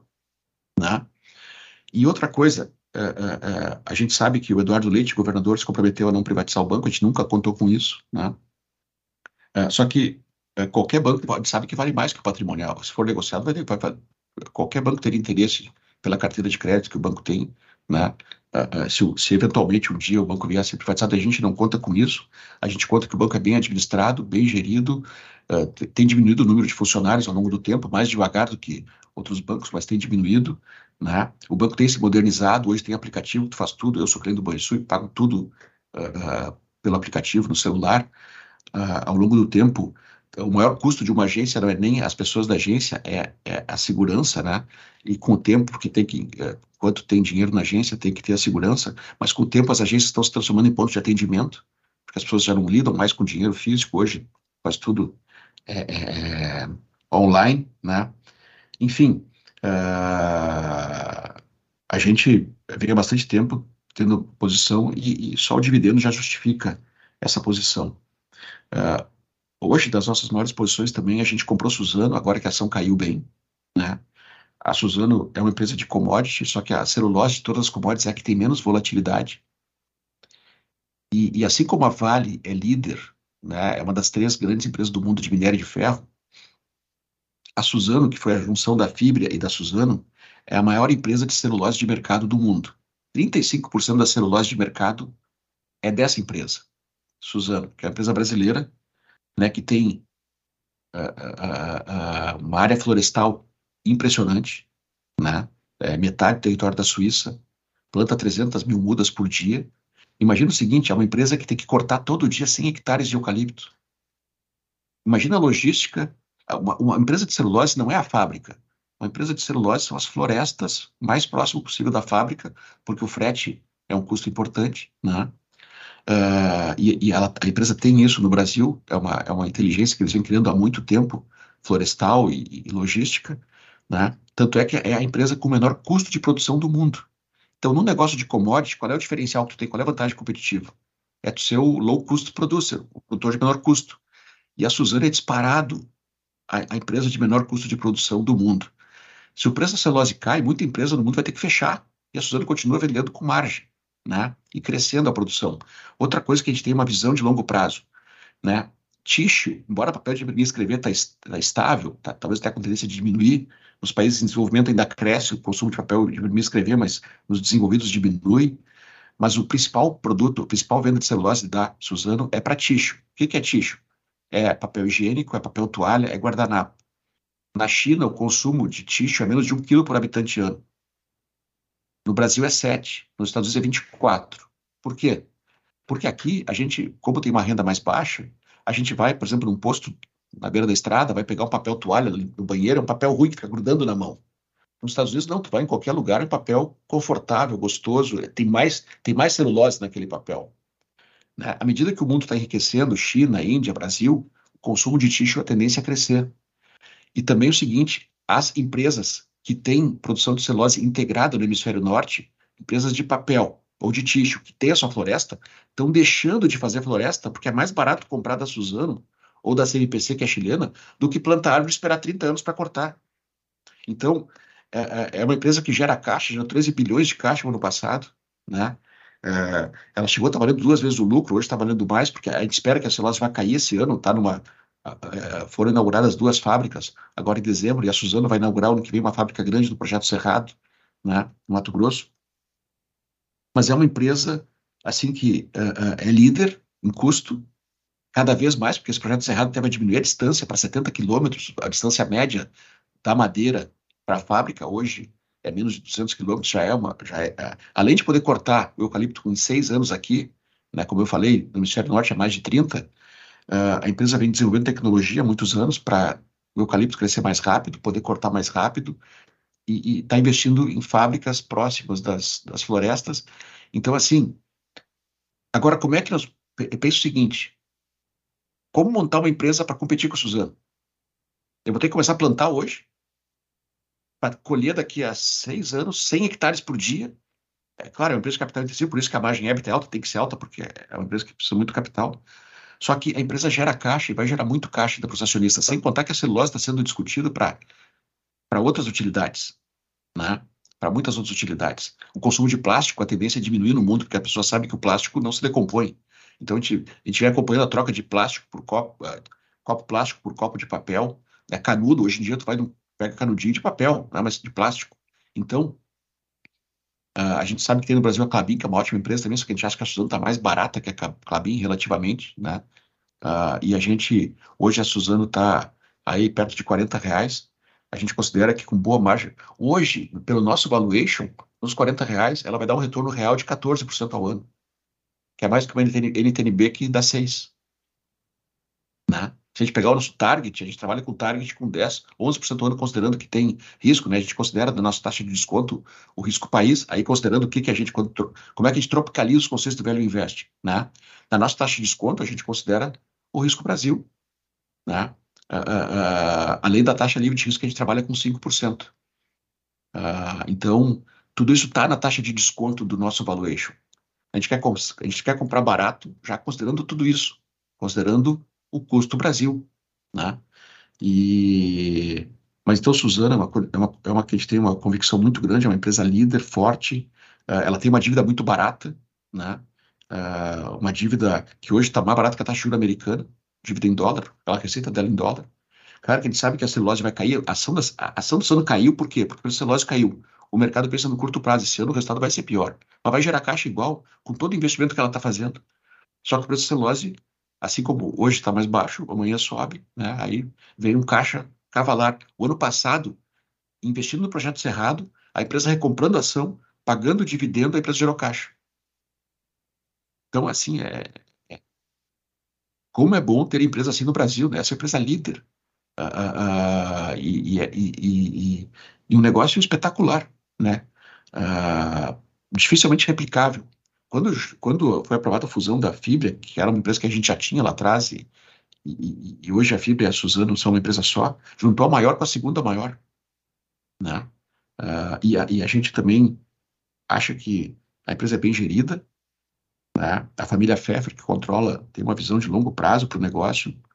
E, enfim, essa é, uma, essa é uma posição hoje que nos 40 reais a gente acha que é muito confortável de ter a posição em Suzano. Tudo depende, como eu falei também, tudo depende do preço. Né? Uh, uma empresa pode ser espetacular, muito boa, se, se já está no preço, a gente procura ficar fora. Né?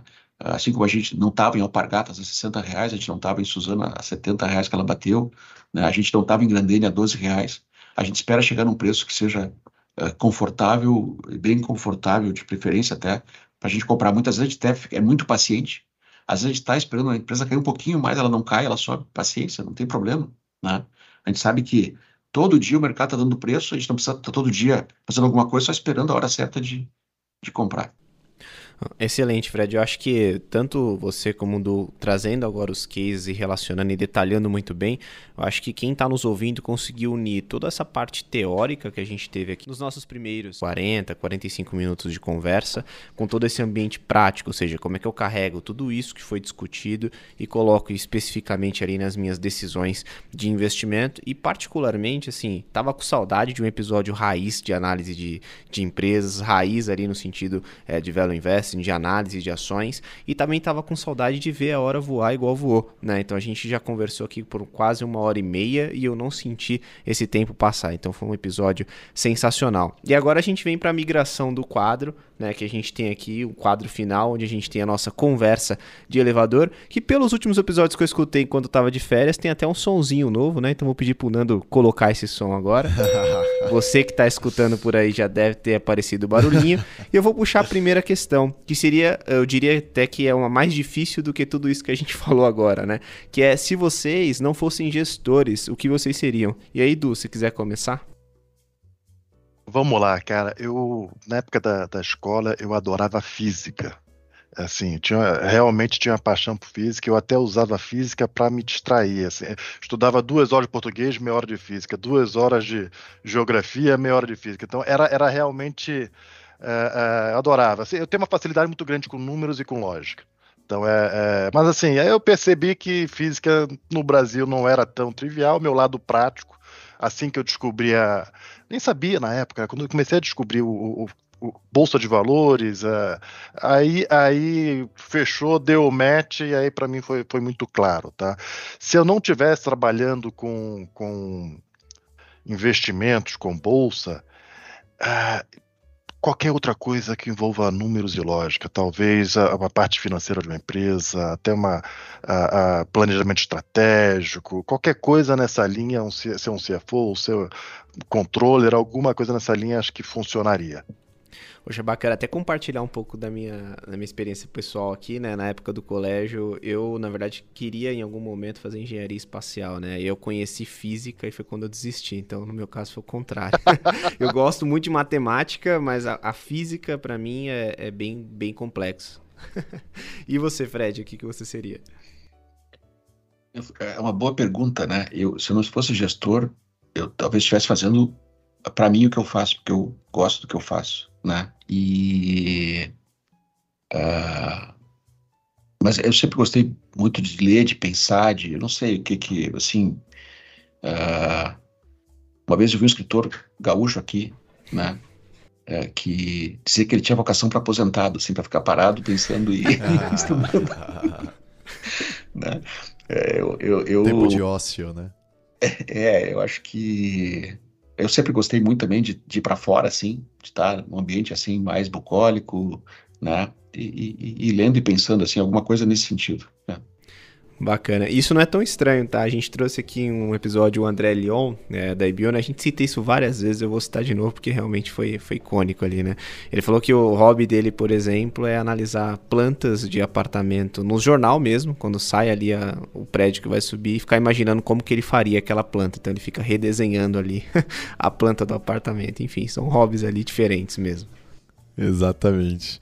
E, pessoal, eu também gostaria de saber aqui Durante essa carreira de vocês, vocês já são é, participantes do mercado financeiro de longa data.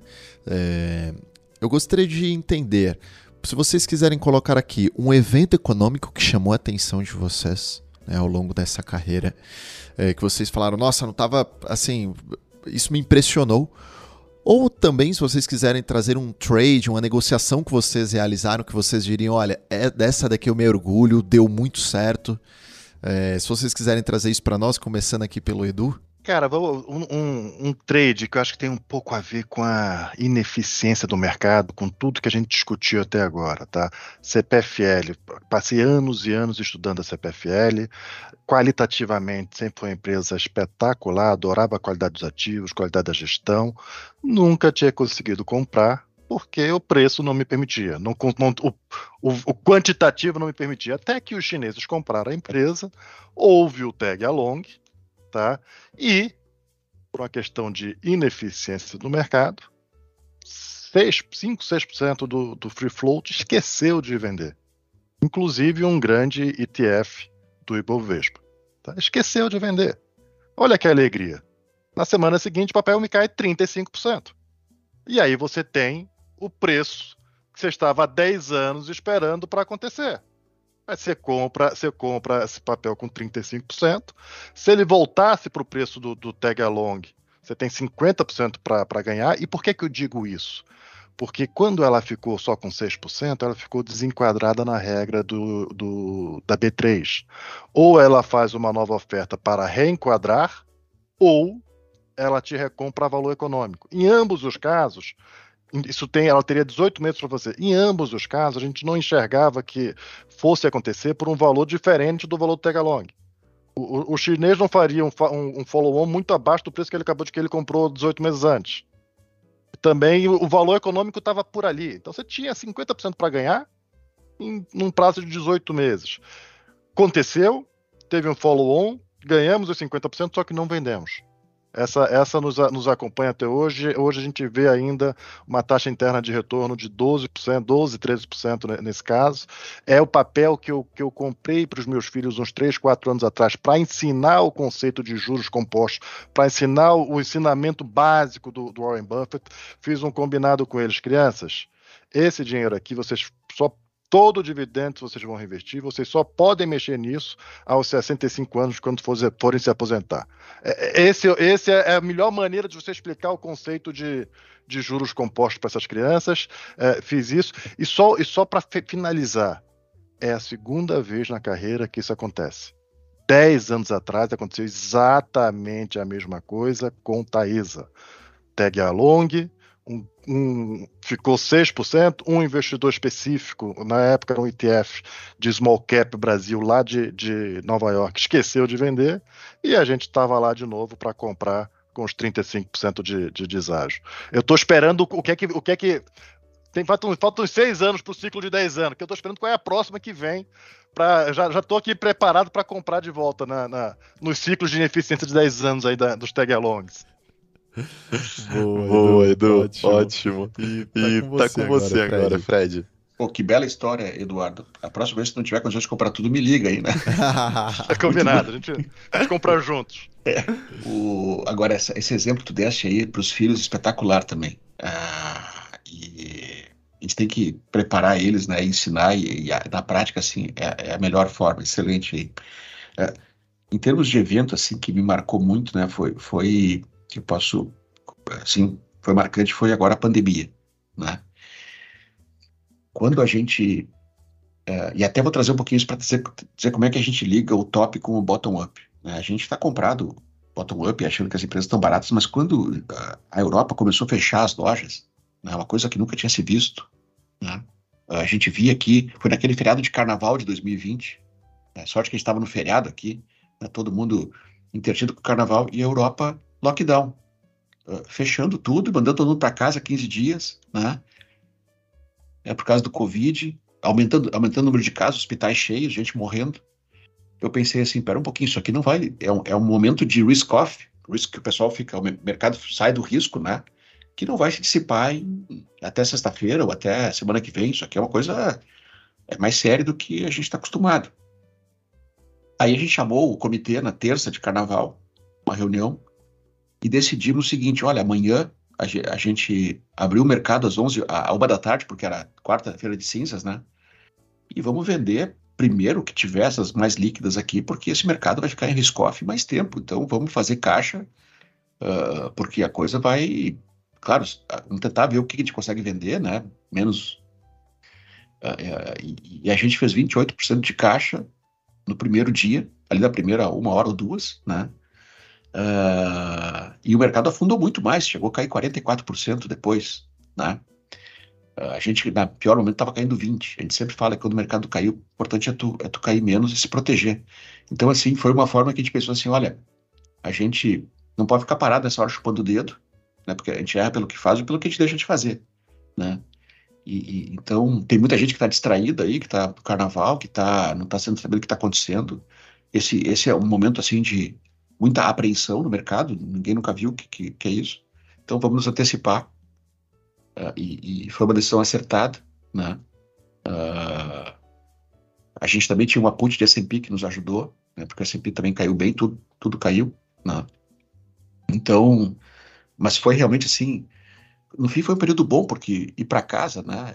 ficar com a família, trabalhar de casa, todo dia a gente marcava às 9 horas, todo, todo o comitê reunido, todo dia às 9, acompanhando o mercado, e, terminou sendo um período muito bom, assim, em termos uh, familiar. E, e, o resultado do fundo também que, que aquele ano a gente subiu 17 quando o Bilbao fechou subindo 4, né? Uh, a gente chegou até a gente não ter trocado mais posições depois, quando a gente tinha caído muito, talvez a gente tivesse trocado mais algumas posições, uh, mas enfim, uh, foi, foi bom. Mas realmente a pandemia é o que ficou marcado nas nossas vidas, né, para sempre. E então acho que esse, esse evento foi marcante. É, do lado de cá, a pandemia realmente me marcou por duas coisas. Primeiro, toda essa mudança que, que aconteceu. E foi a primeira vez que eu vi um contrato de petróleo negativo. Isso me marcou. me marcou que loucura, bastante né? também. É, na, que na, loucura. Eu tinha acabado de me formar, falei, poxa, eu não vi isso na faculdade de economia, né? é. é. é. Uma última questão aqui, pessoal, trazendo uma. Eu sei que durante a conversa aqui a gente já falou sobre diversas literaturas, mas eu queria que vocês colocassem aqui uma mensagem final para o nosso ouvinte nesse sentido. Então, uma indicação de um livro, uma literatura, uma a respeito do mercado financeiro e uma fora desse contexto. E aí, Edu, se quiser começar também, fica à vontade. Vamos lá. Fora é, é, do mercado financeiro, eu vou aqui de Keeping at It, do Paul Volcker. Uh, muito importante nesse momento lembrar as lições do combate à inflação que o Paul Volcker uh, nos trouxe, tá? Então acho que é extremamente atual esse livro. Uh, e um outro que também tem um pouco a ver com o mercado financeiro, mas não, nem, nem tanto, é o Red Notice do Bill Browder. Que ele foi o, o fundador do Hermitage. Ele foi lá uh, capturar as oportunidades, um hedge fund foi lá capturar as oportunidades uh, na, na Rússia. Tá? Uh, e se deparou com, ao longo do tempo com os problemas de uma cleptocracia. Então, é, acho que é um exemplo bem interessante. Red Notice, o segundo livro também sobre a mesma temática dele, que é Freezing Order. E aí eu também recomendo o, um documentário Navalny, tá? Se eu não me engano, no Prime. Tá? Que é um documentário de uma, de um, um, uma pessoa que ousou concorrer contra, contra o Putin em algum momento e está preso lá. Uh, uh, eu acho que é, são, são esses três elementos aí, dois livros e, e, e, esse, e esse documentário, acho que são bem bacanas. Conta bem uma história da, da, da Rússia. Poxa, os livros entram aqui para minha listinha, mas o documentário eu vou, já vou dar uma olhadinha lá. É, Fred, fica à vontade para trazer as suas sugestões. É difícil escolher só um, né? Mas eu ficaria com o Investidor Inteligente, 1949. De longe, o melhor livro já escrito sobre investimentos né?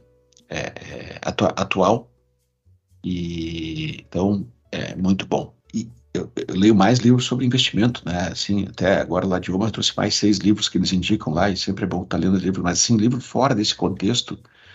Tem um livro que me ajudou muito, aí falando uma questão muito pessoal, né? Eu acho que o maior desafio de um gestor, maior maior ameaça é a, é a excesso de confiança, né? Tem uma frase que eu gosto muito assim, que se tu acha que tu não tem problema de excesso de confiança, tu tem problema de excesso de confiança. Todo mundo tem a tendência de achar que está certo. Aquela história de perguntar numa sala, quem é que dirige melhor que a média? Todo mundo vai levantar a mão. Né? O ser humano é assim, não tem problema de ser assim, mas o ser humano é assim.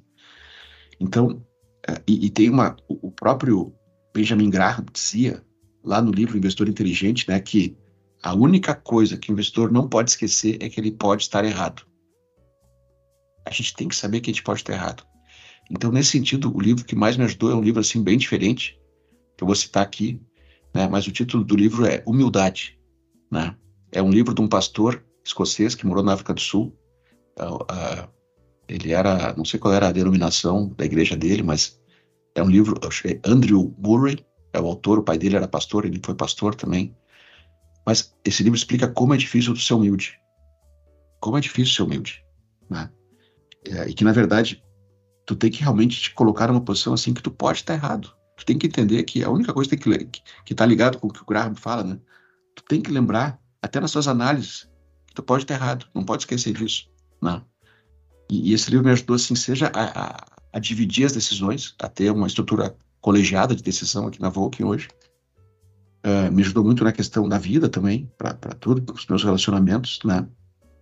A tendência, assim, às vezes, às vezes, a gente parece e a gente fica, assim, ao defender uma posição, assim, muito presunçoso, né?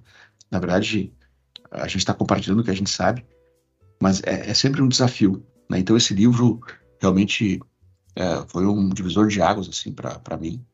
E, e, ele, ele fala, assim, uh, de... Uh, da atitude, inclusive, assim, de como Jesus era humilde, né? E os próprios apóstolos ali discutindo que qual dos doze era o maior, com Jesus dando exemplo de humildade e ele já discutindo qual dos dois era o maior, né, mais importante. Então isso mostra como é difícil a, a, a, a humildade. E Então, uh, esse foi um livro assim, realmente marcante e muito bom. Perfeito, Fred. Ótimas indicações por aqui. E pessoal, nós vamos chegando aqui, infelizmente, porque para mim parece que passou em 10 minutos, ao final do nosso podcast. Gostaria de deixar com vocês dois a mensagem final aqui para os nossos ouvintes de despedida. Né? Bom, gente, só queria agradecer a oportunidade, tá? E, e desejar tudo de bom para os nossos ouvintes e prestem atenção nos ensinamentos do velhinho de Omarra, principalmente na questão da disciplina financeira e do, da, de poupar ao longo da, da vida. Acho que essa, essa é a grande mensagem que, que ele nos passa. Isso aí. Obrigado, Eduardo, pela companhia, foi muito bom. Né? Uh, aprendi algumas coisas também aí, vamos manter contato. Obrigado, Tailan e Felipe, pela oportunidade, Bradesco, né? Nosso parceiro. Uh, e o que eu vou dizer assim, terminar é, é assim, é, é, tem até um trecho que fala assim, ouça tudo, retenha o que é bom.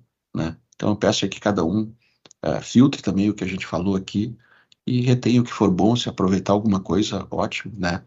E, e, e que a gente aprenda sempre. Acho que a vida é um constante aprendizado tem uma outra frase que eu gosto que diz assim: eu vou aprender sempre, a lápide vai ser meu último diploma. Então, a gente tem que estar sempre querendo aprender, melhorar, isso é, é uma questão constante, né, em qualquer coisa que a gente faça aí. Mas, uh, obrigado pela oportunidade e um abraço a todos. Nós que agradecemos, pessoal. A gente sabe que não é fácil retirar ali vocês mais do que uma hora e meia até da gestão. Sei que vocês são extremamente corridos e agradecemos enormemente aqui em nome do Bradesco a presença aqui sua, Fred. Agradecemos a Volkin e Edu a sua presença também. Agradecer a principal Claritas que concedeu aqui esse teu tempo conosco. E antes de encerrarmos, não esqueça de curtir esse conteúdo e compartilhar com aquele amigo que deseja entender mais a respeito de análise fundamentalista e a filosofia do oráculo de Omaha, Warren Buffett. Lembrando que para acompanhar seus investimentos no Banco Bradesco e outras instituições financeiras, baixe o Investe Mais Bradesco na sua loja de aplicativos. É uma forma prática de visualizar os seus investimentos, um verdadeiro consolidador. Esse foi mais um episódio do Olhar de Especialista, o podcast que explora o mundo de investimentos com você. Valeu. Valeu.